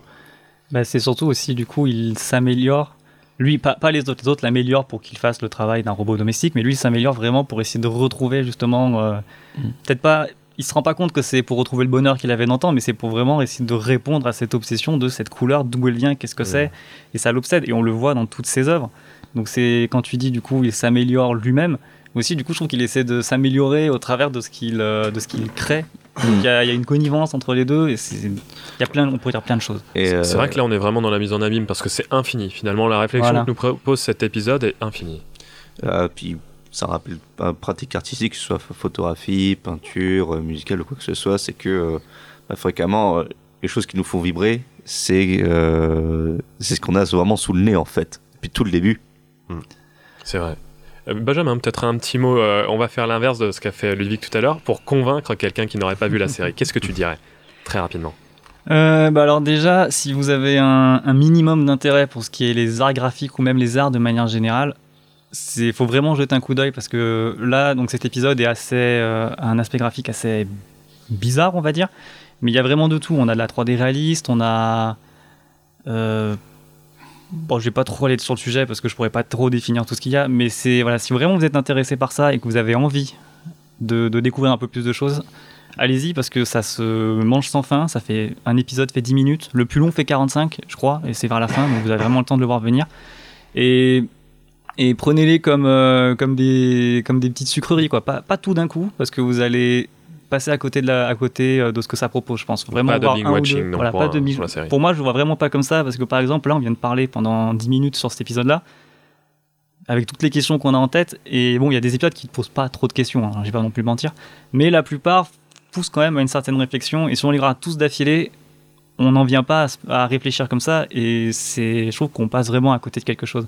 Donc euh, jetez-y un coup d'œil. Si vous aimez pas, tant pis. Mais ça il y a forcément un épisode dans cette série qui va vous plaire, ça c'est sûr. Merci Benjamin. Et très bon conseil pour euh, la, la manière de visionner euh, tout ça. Moi, je serais assez curieux de voir la, la fiche technique euh, qui a été donnée aux créateurs, à savoir quelles contraintes on leur a posées justement. Moi aussi. Ça serait super des intéressant charges, ouais. Parce que du coup, je me demande est-ce que c'est eux qui ont fait le scénario ou pas en fait? Ça, j'ai pas réussi à trouver. Quand tu Ouais. m'as demandé de parler ouais. ouais. Ah oui, non, mais pardon, scénario, oui. c'est- Mais je veux dire, si à quel point ils ont, on leur a dit, vous adaptez ce livre, et vous faites ce que vous voulez. On leur a dit, on a pris ce livre, on a fait ça, débrouillez-vous. Hmm. C'est Là, je suis assez curieux, mais j'ai pas trouvé d'informations là-dessus. Complètement. Ok, super. Et ben, je vous propose d'embrayer sur la claque de Jordan. C'est parti, on écoute l'extrait.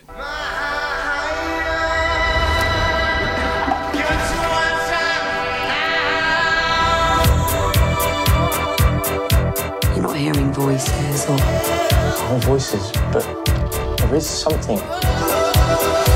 Bandersnatch was the final straw.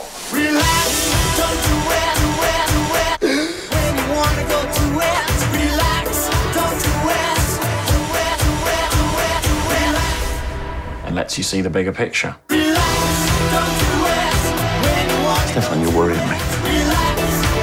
Leave Stefan out of this. Stefan. Your fate has been dictated. You're not in control. Jordan, on t'écoute pour cette claque Bandersnatch.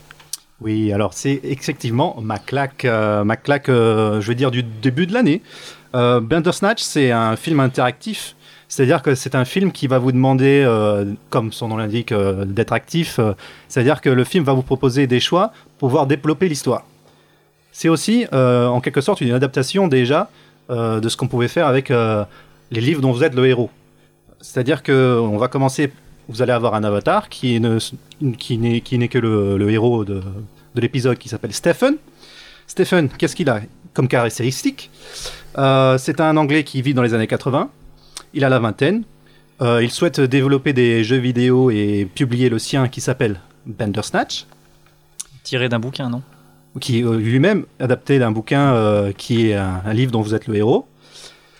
Euh, il est élevé par son père et est traumatisé par la disparition de sa mère. Son but, soi-disant, ce qu'on l'on pense au début, c'est effectivement de publier son jeu vidéo. Mais effectivement, l'histoire est bien plus complexe que ça. À partir de là, le film nous offre le choix de développer à la fois, pas à la fois, c'est- c'est-à-dire que c'est un choix, c'est permettre de développer, euh, par exemple, sa vie euh, professionnelle, ou alors plutôt sa, sa vie familiale, ou euh, sa vie sociale, ou alors on décide de lui faire se rendre compte à, ce, à ce- à cet avatar Stephen que peut-être qu'il n'a il n'a pas de libre arbitre, libre arbitre pardon, Et qu'on le manipule. et qu'on le manipule. Euh, C'est-à-dire que peut-être qu'il va se rendre compte que c'est nous qui, nous le, manipu- qui le manipulons, ou est-ce bien nous, ou est-ce finalement la plateforme Netflix? On peut même le dire effectivement que c'est Netflix qui le contrôle. Ça, c'était assez extraordinaire dans l'épisode. Ouais, c'est un pan de l'histoire qui est assez intéressant. Alors, euh, justement, Black Mirror, euh, est-ce que pour toi, euh, l'épisode, il est vraiment à part de la série? Oui, il est définitivement à part, puisque faut savoir que déjà Black Mirror, comme tu l'avais un petit peu évoqué avec euh, Love, Death and Robot, c'est euh, une série qui se base euh, sur euh, les, toujours à peu près les mêmes thèmes, c'est-à-dire ce qu'on peut retrouver dans les romans d'anticipation, qu'est-ce qui va se passer plus tard, comment va, évoluer la nouvelle technologie, ou alors est-ce que les technologies actuelles ne sont pas un frein effectivement à- au bon vivre euh, c'est que- ça, c'est un questionnement social face aux nouvelles technologies. En fait, comment l'humain s'adapte aux nouvelles technologies. Voilà, c'est ça. Et euh, déjà, il y a une mise en abîme à partir euh, grâce au format. C'est-à-dire que euh, ils vont essayer plusieurs choses, Black Mirror.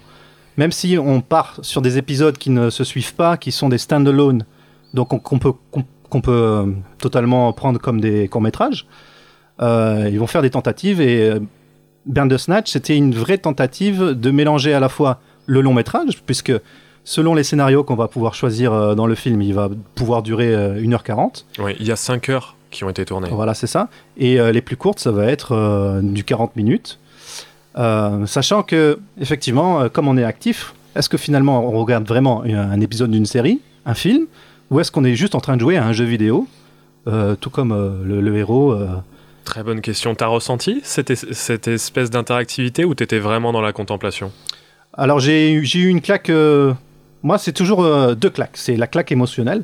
Ouais. C'est-à-dire que j'ai trouvé ça excellent. euh, le format euh, qu'on me proposait, en fait, c'est un format que j'aurais aimé voir, euh, ne serait-ce que sur ma console de jeu.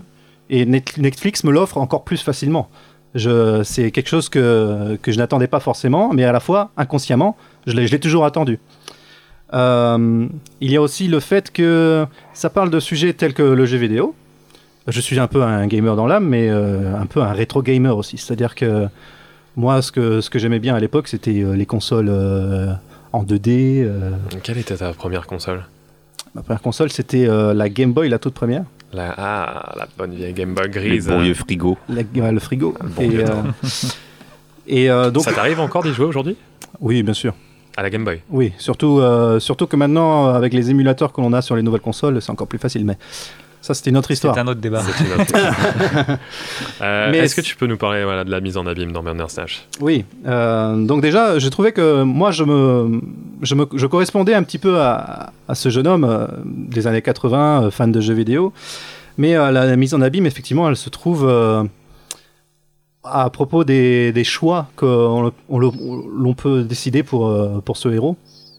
C'est-à-dire que euh, il y a des, des moments où, euh, quand on décide de lui faire euh, comprendre qu'il il est un, un garçon contrôlé, un garçon ou un homme contrôlé, Oui. il va se rendre compte que finalement, peut-être qu'il est dans, un, dans une série Netflix, c'est-à-dire que la- l'action va faire en sorte qu'il va se retrouver littéralement dans une scène, dans un plateau de tournage. Oui. Ou alors, euh, on va le rendre complètement fou, parce qu'il y a aussi euh, le fait que ce soit un garçon traumatisé. Et en plus d'être traumatisé, on le traumatise encore plus en lui faisant se rendre compte que euh, il fait partie euh, d'un média lui-même. C'est super intéressant ça d'ailleurs. Qu'est-ce que t'as choisi toi? T'as choisi de le traumatiser ou t'as choisi d'essayer de l'aider à aller dans le bon Connaissant sens? Jordan, il l'a traumatisé. Benjamin, pas de jugement hâtif. non, la vérité, c'est que euh, moi, j'étais déjà paniqué pour ce, pour ce jeune homme. Donc, Dès le début. euh, dès le début, donc je me suis dit, bon, écoute, euh, il est traumatisé par la mort de sa mère, je vais essayer de lui faire euh, retrouver sa mère. Mais du coup, en voyant, euh, non, ne spoilant pas, en voyant la fin que le film m'a donnée, c'est moi qui ai été traumatisé. C'est vrai que cette fin avec la on- mère, on- elle est. On, eh, la garde triste. pour les, les spectateurs qui ne l'ont pas vu, s'il vous plaît. Mais probablement une des plus belles fins. euh, Moi, c'est ma préférée. Voilà, moi aussi, euh, voilà.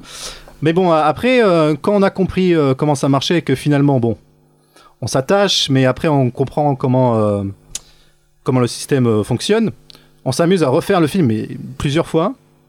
Et parfois pour des détails insignifiants, à la place de nos Kellogg's, on va prendre des tartines, euh, et Ouais. puis ça va influencer un, C'était le premier cha- un le truc choix de faire, ça, choix. Oui, voilà, c'est ça. C'est la phase tuto. C'est la phase ça. tuto, exactement. Très intéressant. Tu veux développer peut-être sur cet aspect-là? Oui, euh, et euh, on s'amuse à totalement euh, traumatiser ce jeune homme encore et encore et encore.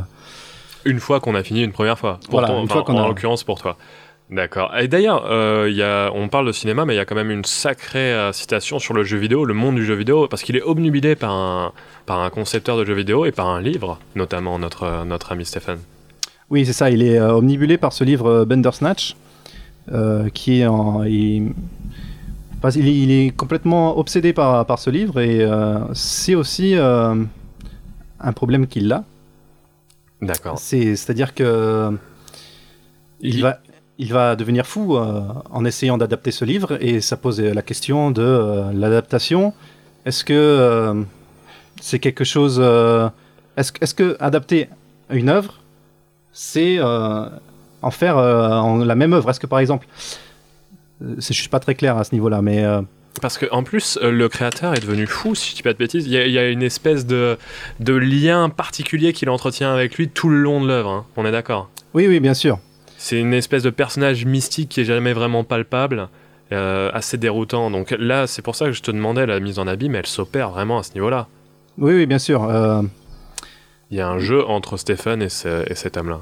Bandersnatch, c'est euh, le nom de ce livre qu'il a essayé d'adapter. Le nom de l'épisode. qui est aussi le nom de l'épisode, qui est aussi le nom euh, d'un lion qui se trouve être euh, le, c'est, le personnage qui va te faire game over dans le jeu qu'il est en train de développer. Exactement. Dans tous les cas, quand on regardera Bandersnatch, quand on y jouera, ou quand le héros aura réussi d'adapter euh, ce livre, euh, il y aura un game over, il n'y aura pas de suite.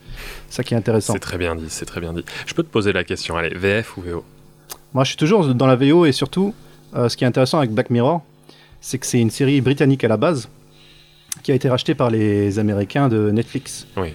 Euh, Encore eux? Moi, je trouve Dès que la saison c'est- 4. Je trouve que c'est Mm. super bien. Ils font, enfin, vous savez Qu'ils quand aient été rachetés? Ouais.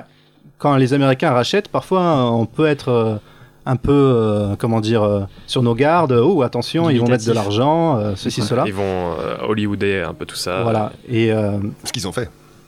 Ce qu'ils ont fait. C'est vrai, c'est vrai. On peut le Mais, dire. mais par contre, ils ont gar- gardé l'héritage britannique. Et euh, Alors moi, je mettrais des réserves hein, quand même. Mathieu. Oui, moi je. je- tu, as- tu as vu l'épisode Alors j'ai vu l'épisode, ouais. euh, Alors c'est bien. Ouais. C'est bien. C'est très bien. Euh, on sent qu'il y a des gens qui ont des bonnes idées, qui ont beaucoup travaillé derrière. Par contre, on sent euh, aussi qu'il y a un gros service marketing. Et, euh, et moi, je trouve que c'est pas nécessaire. C'est du, gadget, enfin, c'est de, l'infantilisation, en fait. ce- ce- Le procédé de l'épisode, C'est pas nécessaire. C'est pas nécessaire. Et. et, et je suis désolé, mais Black Mirror, c'est plus Black Mirror. Depuis qu'ils ont été rachetés. Bon, je suis désolé. Mais euh, dans le premier épisode, le Premier ministre, il doit enculer un cochon. voilà, je vous le rappelle. C'est vrai Oui Oui, je vous le rappelle. ah, je suis pas d'accord. Il y a des choses horribles. Non mais euh, il il y, a- y des choses. Non mais je veux dire, c'est pas c'est pas forcément sur euh, sur le sur sur les thématiques de fond. Enfin, je veux Oui. dire, ils ont gardé forcément euh, le- ce qui a fait le sel du truc, mais mais le discours est lissé. euh, mais même même les images sont lissées. En fait, on a même plus le grain. euh, Enfin. Je vais abonder dans ton sens, Mathieu. Sur un point, moi, qui me paraît essentiel, c'est que j'avais toujours beaucoup d'amertume. euh, quand je finissais un épisode de Black Mirror, je pouvais pas en enchaîner plusieurs. Mm. Euh, J'étais assez euh, bouleversé. Et je trouve qu'il y a une morale très à l'américaine maintenant dans tous les épisodes. de bah, forcément, il y a un puritanisme. Euh, puritan- puritanisme, mais aussi hypocrite. euh, enfin, une, une vision de la société, une vision des relations de couple qui est vraiment à l'américaine Ouais, ouais, ouais. et qui est très hypocrite. Et bon, j'adore le cinéma américain, j'adore les séries américaines, mais ce que j'adorais dans Black Mirror, c'était que c'était britannique, Oui. justement. Justement, c'est, le point, je crois que c'est ça, c'est, cette subtilité qui existe entre justement ce monde britannique et ce monde américain. Ouais. Et, et- et pour moi, justement, c'était ce point de vue qui finalement était bien plus proche du nôtre, parce que les, les Britanniques, ils sont de l'autre côté de la Manche, quoi. Enfin, je veux dire, je, je- je me retrouvais plutôt dans les quatre premières saisons. Ouais, avec une culture Et très depuis, euh, voilà, je, je me sens dépossédé. Ouais. Je sens qu'on a vendu le truc. euh, Jordan, j'aimerais avoir ta réaction sur ça. Alors je vois euh, de quoi tu veux parler. Moi, je ne suis pas forcément d'accord. Euh, C'est-à-dire que une série, à un moment donné, elle a besoin d'un renouvellement. Euh, le renouvellement, ici, on peut le critiquer ou pas, c'est le rachat par les Américains de Netflix. Il faut savoir que déjà, Black Mirror, ça fait longtemps que c'est sur Netflix. C'est- C'est-à-dire qu'ils n'étaient peut-être pas les producteurs principaux, mais euh, déjà, euh, quand tu es producteur et que tu sais que ta série va, va être vue principalement sur Netflix, tu es déjà euh, en quelque sorte influencé. Hmm. Même si c'est vrai que les toutes premières saisons, c'était plus euh, sur une chaîne britannique. Je ne sais pas exactement laquelle c'était. Mais, euh, Euh, E-Free, un truc comme ça. mais euh, probablement que cette série a complètement euh, connu son succès grâce à la plateforme Netflix déjà, dans un premier temps.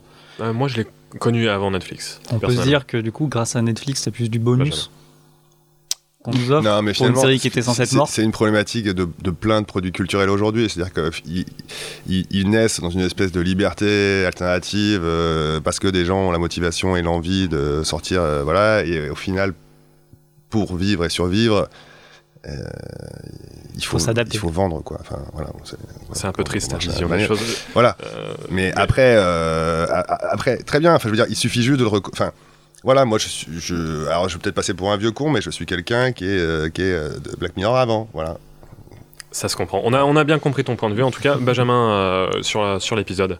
Euh, oui, pour revenir sur l'épisode du coup. Alors euh, moi quand j'ai fait l'épisode, je savais pas qu'il serait interactif. D'accord. Donc euh, je l'ai fait sur ma télé, je me suis posé, j'ai commencé l'épisode et puis après j'ai vu le, le premier choix, donc les Sugar Pops ou je sais plus quoi. Et là je fais ouais ok, ok bon bah j'ai pas compris compris tout de suite, donc le temps de retrouver la télécommande, de faire oh là c'est à moi c'est à moi, de cliquer voilà. Après j'ai bien aimé l'épisode, j'ai préféré explorer toutes les fins que vraiment voir l'épisode en tant que tel parce que j'aimais bien le côté essayer de grappiller à droite à gauche toutes les infos qu'on a. Vraiment, l'aspect ludique était là alors. Voilà, c'est euh, La collectionnite, la je, suis, je suis resté toute une après-midi dessus pour euh, essayer de comprendre en fait comment il fonctionnait. Ils ont gagné, ils ont gagné. Eh oui. Mais moi, j'ai conseillé une série Netflix juste avant aussi, hein, donc euh, ils m'ont acheté.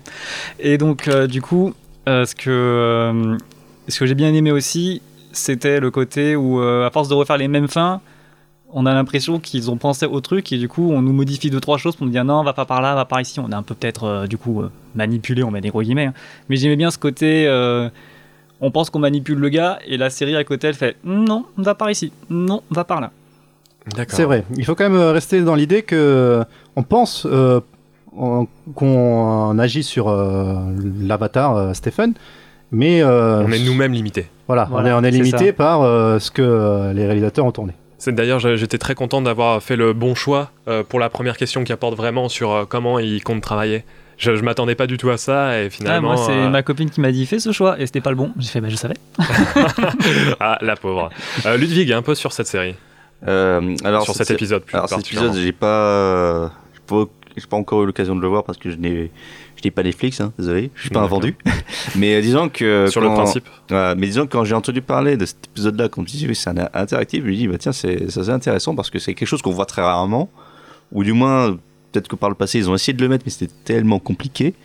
Et euh, bizarrement, dans, dans le principe, ça m'a un peu rappelé les jeux vidéo de chez Quantic Dreams, donc Hmm. Heavy Rain, euh, C'est ça, Fahrenheit. c'est qu'en fait, ça existait déjà au, au- au niveau des jeux vidéo, ils l'ont appliqué. Voilà, c'est euh, plus un jeu de, C'est- de c'est- QTE. C'est une expérience. Ouais. Voilà. On, peut juste développer sur le QTE. Est-ce que tu peux nous expliquer en gros en quoi ça consiste pour les personnes qui ne sauraient pas? Alors, euh, ça veut dire Quick Time Event, c'est en fait c'est euh, juste un événement de quelques secondes où on doit appuyer sur une touche pour, euh, pour agir en fait. Voilà, c'est vraiment des jeux narratifs avec une visée narrative où on est en mode Voilà. spectateur. Et, Et justement, voilà, et C'est justement, ça. c'est ces, ces jeux-là, c'est qu'il y a, il y a un fil rouge, mais euh, selon le- comment on agit, on peut avoir plusieurs fins. Il y a des arts scénaristiques, ouais, c'est ça. Voilà. Des fins différentes. Bon, alors du coup, est-ce que tu as envie de le voir, Bandersnatch, là, maintenant qu'on en parle? Ouais, bah ouais, j'aurais bien envie de voir ça, surtout pour voir de toutes les fins possibles, mais surtout ce qui m'intéresse, c'est surtout de savoir comment ils ont pu réaliser cet épisode-là. Parce que avec tout ce qui est raccord, tout ça, euh, pour le point scénaristique et même en termes de réalisation, je suis assez intéressé de voir un petit peu comment ils ont pu mettre tout ça en place. Tu sais s'il y a un making-of de Jordan? Euh, je ne sais pas s'il y a un making-of. Par contre, je sais que pour faire ce- cet épisode euh, interactif, ils ont dû euh, empiéter sur le reste de la saison qui était euh, en train d'être de tourner également. Et c'est pour ça que la saison qu'on a eue euh, l'été dernier, il n'y avait que trois épisodes et que j'ai trouvé euh, assez moyen. Ouais. En- C'est pas la meilleure. hein. Ouais. C'est même la moins bonne, je pense. C'est euh, facilement la, la moins bonne, mais euh, j'ai toujours trouvé des, des pistes euh, pour, à réfléchir à, à travers ces épisodes. Donc, euh, moi, je te suis toujours fan. À regarder. D'accord, merci. On va enchaîner avec la claque du mois. Écoute, c'est incroyable. Insensé, vraiment, assieds-toi. Tu vas voir, écoute. Non mais sans déconner, regardez bien. Qu'est-ce que vous en pensez Ça me fait penser à des petits chiens C'est parfait, bah vous au moins vous manquez pas d'imagination. Oh, c'est génial C'est de toute beauté Splendide Absolument merveilleux Ah, c'est surprenant. Ah oui, Ok, elle est bonne. C'était formidable, Billy. Allez, Mathieu, ta claque du mois, s'il te plaît, c'est quoi Alors, ma claque du mois, c'est une claque euh, qui n'est pas du mois. Donc voilà. Alors non, moi je vais vous parler juste euh, d'un livre euh, donc, euh, qui est euh, un livre de Black Snyder, qui est un scénariste américain qui travaille à Holly- à Hollywood. Et donc, il avait sorti un livre qui s'appelait Les règles élémentaires pour l'écriture d'un scénario. Ce livre, il était sorti à il y a 6 ans, je crois, ou quelque chose comme ça, enfin bref. Et il avait été traduit par une petite boîte d'édition euh, parisienne, enfin bref, je sais, j'ai plus ça en tête. euh. Mais euh, il avait été très mal traduit. Et euh, du coup, euh, il était très peu intéressant au final ce livre parce que du coup, on comprenait rien. Et il se trouve que cette année, là, au mois de mars, ils ont réédité ce livre avec une bien meilleure traduction et avec un espèce d'appendice qui retransmet finalement les informations au niveau du, de l'industrie européenne du cinéma européen. Parce que du coup, vu que c'est un américain. Donc, euh, un film de bien meilleure qualité. Un livre, pardon, de bien meilleure Alors oui, qualité. de bien meilleure qualité. Et alors donc. Pour finir, donc, ce ce Black Snyder, c'est un, un type qui a écrit euh, des films pour Disney ou ce genre de choses. Et ce qui est très intéressant, c'est qu'il décortique toute sa méthodologie. Euh, justement, alors évidemment dans l'idée hollywoodienne hein, d'écriture, Mhm. euh, mais il nous montre en fait et il nous apprend comment on écrit un scénario euh, à Hollywood. Un livre pédagogique. Voilà, mais finalement pas que pédagogique parce que au détour euh, de, de- de ces conversations, on apprend aussi à découvrir euh, euh, l'industrie du cinéma, euh, le- les contraintes, euh, euh, voilà. Bon bah écoute, on va, on va lire ça avec grand plaisir. Ludwig, ta claque. Alors c'est le remaster de Medieval sorti sur euh, PS4. Alors Medieval c'était un jeu qui était sorti en 98 sur PlayStation et franchement ça tombe bien parce que en cette période d'Halloween c'est que on incarne un chevalier squelette revenu d'entre les morts. Super. Et dont euh, la- dont l'influence est fortement inspirée de Tim Burton. Euh, la musique aussi influencée par Danny Elfman. Donc euh, c'est un excellent remaster mais fidèle de, de bout en bout et surtout cette musique entre, à mi-chemin entre Danny Elfman et de Chevalresse et de l'épique, c'est magnifique. Super, merci beaucoup. Benjamin. Euh, pour moi, c'est une série que j'ai terminée il y a pas très longtemps, c'est Six Feet Under, que j'ai eu beaucoup de mal à trouver et que du coup j'ai pu regarder. C'est disponible sur, euh, pour ceux qui recherchent du coup sur euh, MyCanal.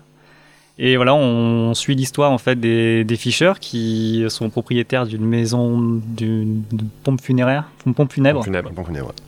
Et on suit leurs aventures, plutôt leurs mésaventures. Et sur cinq saisons, pas tout le temps euh, parfaite, mais dans la globalité, c'est très très bon. Et à la fin, vous lâchez cette fin. forcément votre petite larme. Cette C'est- fin est magnifique. Jordan, ta claque. Alors moi, la claque du mois, c'est le film euh, Alita Battle Angel de Robert Rodriguez et qui est produit par James Cameron. C'est un- une adaptation d'un manga des années 90 qui parle euh, d'un robot humanoïde qui a, été trou- qui a été trouvé dans une décharge dans un monde post-apocalyptique. Et euh, elle est recueillie par un docteur pour robots. Elle va, ce docteur va remettre en pièces euh, ce robot qui est en fait euh, un, un ange déchu qui vient d'une île flottante à travers la ville de Poubelle, en quelque sorte. Alors bon, c'est très imagé. C'est un film d'action et surtout ce que j'ai adoré, c'est que j'av- j'avais déjà adoré le manga à l'époque et que James Cameron déjà à l'époque avait adoré le manga et avait acheté les droits dès euh, la fin des années 90. Et euh, tous les 5 ans, on nous disait euh, ah là ça y est, euh, le film, euh, l'adaptation du manga Gun qui s'appelait, enfin qui est Alita Battle Angel mais qui s'appelle Gun à la base, ça va sortir, ça va sortir. Puis finalement il y a Avatar. Et puis finalement, il y a un, making-of de Titanic. Puis finalement, il va travailler sur Avatar 2, 3, 4, 5, 6, 7, 8. Et arrive Alita. Et arrive. Alita Battle Angel qu'il a fini par euh, donner à Robert Rodriguez, qui est un réalisateur que j'adore. Et euh, du coup, on, se retrouve avec un film euh, super péchu, euh, très original, à la fois japonisant mais aussi mexicanisant. Donc je le conseille définitivement, surtout qu'il n'a pas eu beaucoup de succès ce film au début de l'année. Une des meilleures adaptations de manga. Ok, merci beaucoup. Alors moi, je vais conclure en vous proposant de regarder euh, la série animée qui s'appelle Vinland Saga. Si vous aimez les Vikings, vous allez vous régaler. Ça travaille beaucoup sur l'imaginaire collectif qu'on peut avoir de ces petits bonshommes-là. Euh, mais surtout, c'est très très beau. Esthétiquement, c'est très très beau. Et il y a une musique assez incroyable. Ce qui est assez surprenant quand on sait que Yutaka Yamada, il était responsable de la musique sur Bleach et Death Note, mais pas les séries animées, les films live. Donc comme quoi, on a tous le droit de se racheter. Vinland Saga, c'est sur Amazon Prime, je vous le conseille.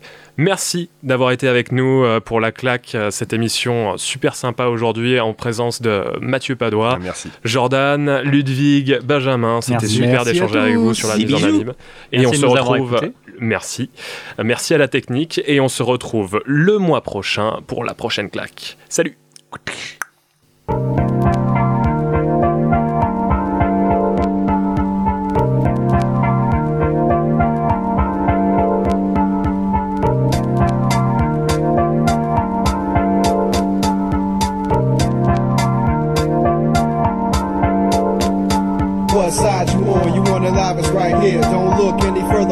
Vision is clear. A lot of fog in the mist trying to throw you a curve. All these rapping thugs getting on my last damn nerve. You eat the same piece of cake day in and day out. That tired ass flavor gets played out.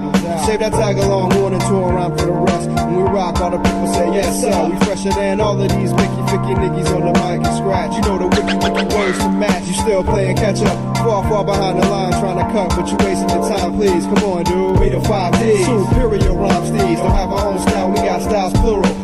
Still caught up in yesterday, stepping and fetching, getting swept away. Futuristic black, holding mics like soldiers hold weapons on the attack and repping. Cincinnati's finest, no question. Five. And you say Queen City. Side to side. Throw your hands up in the sky. Wave around from side to side. We about to get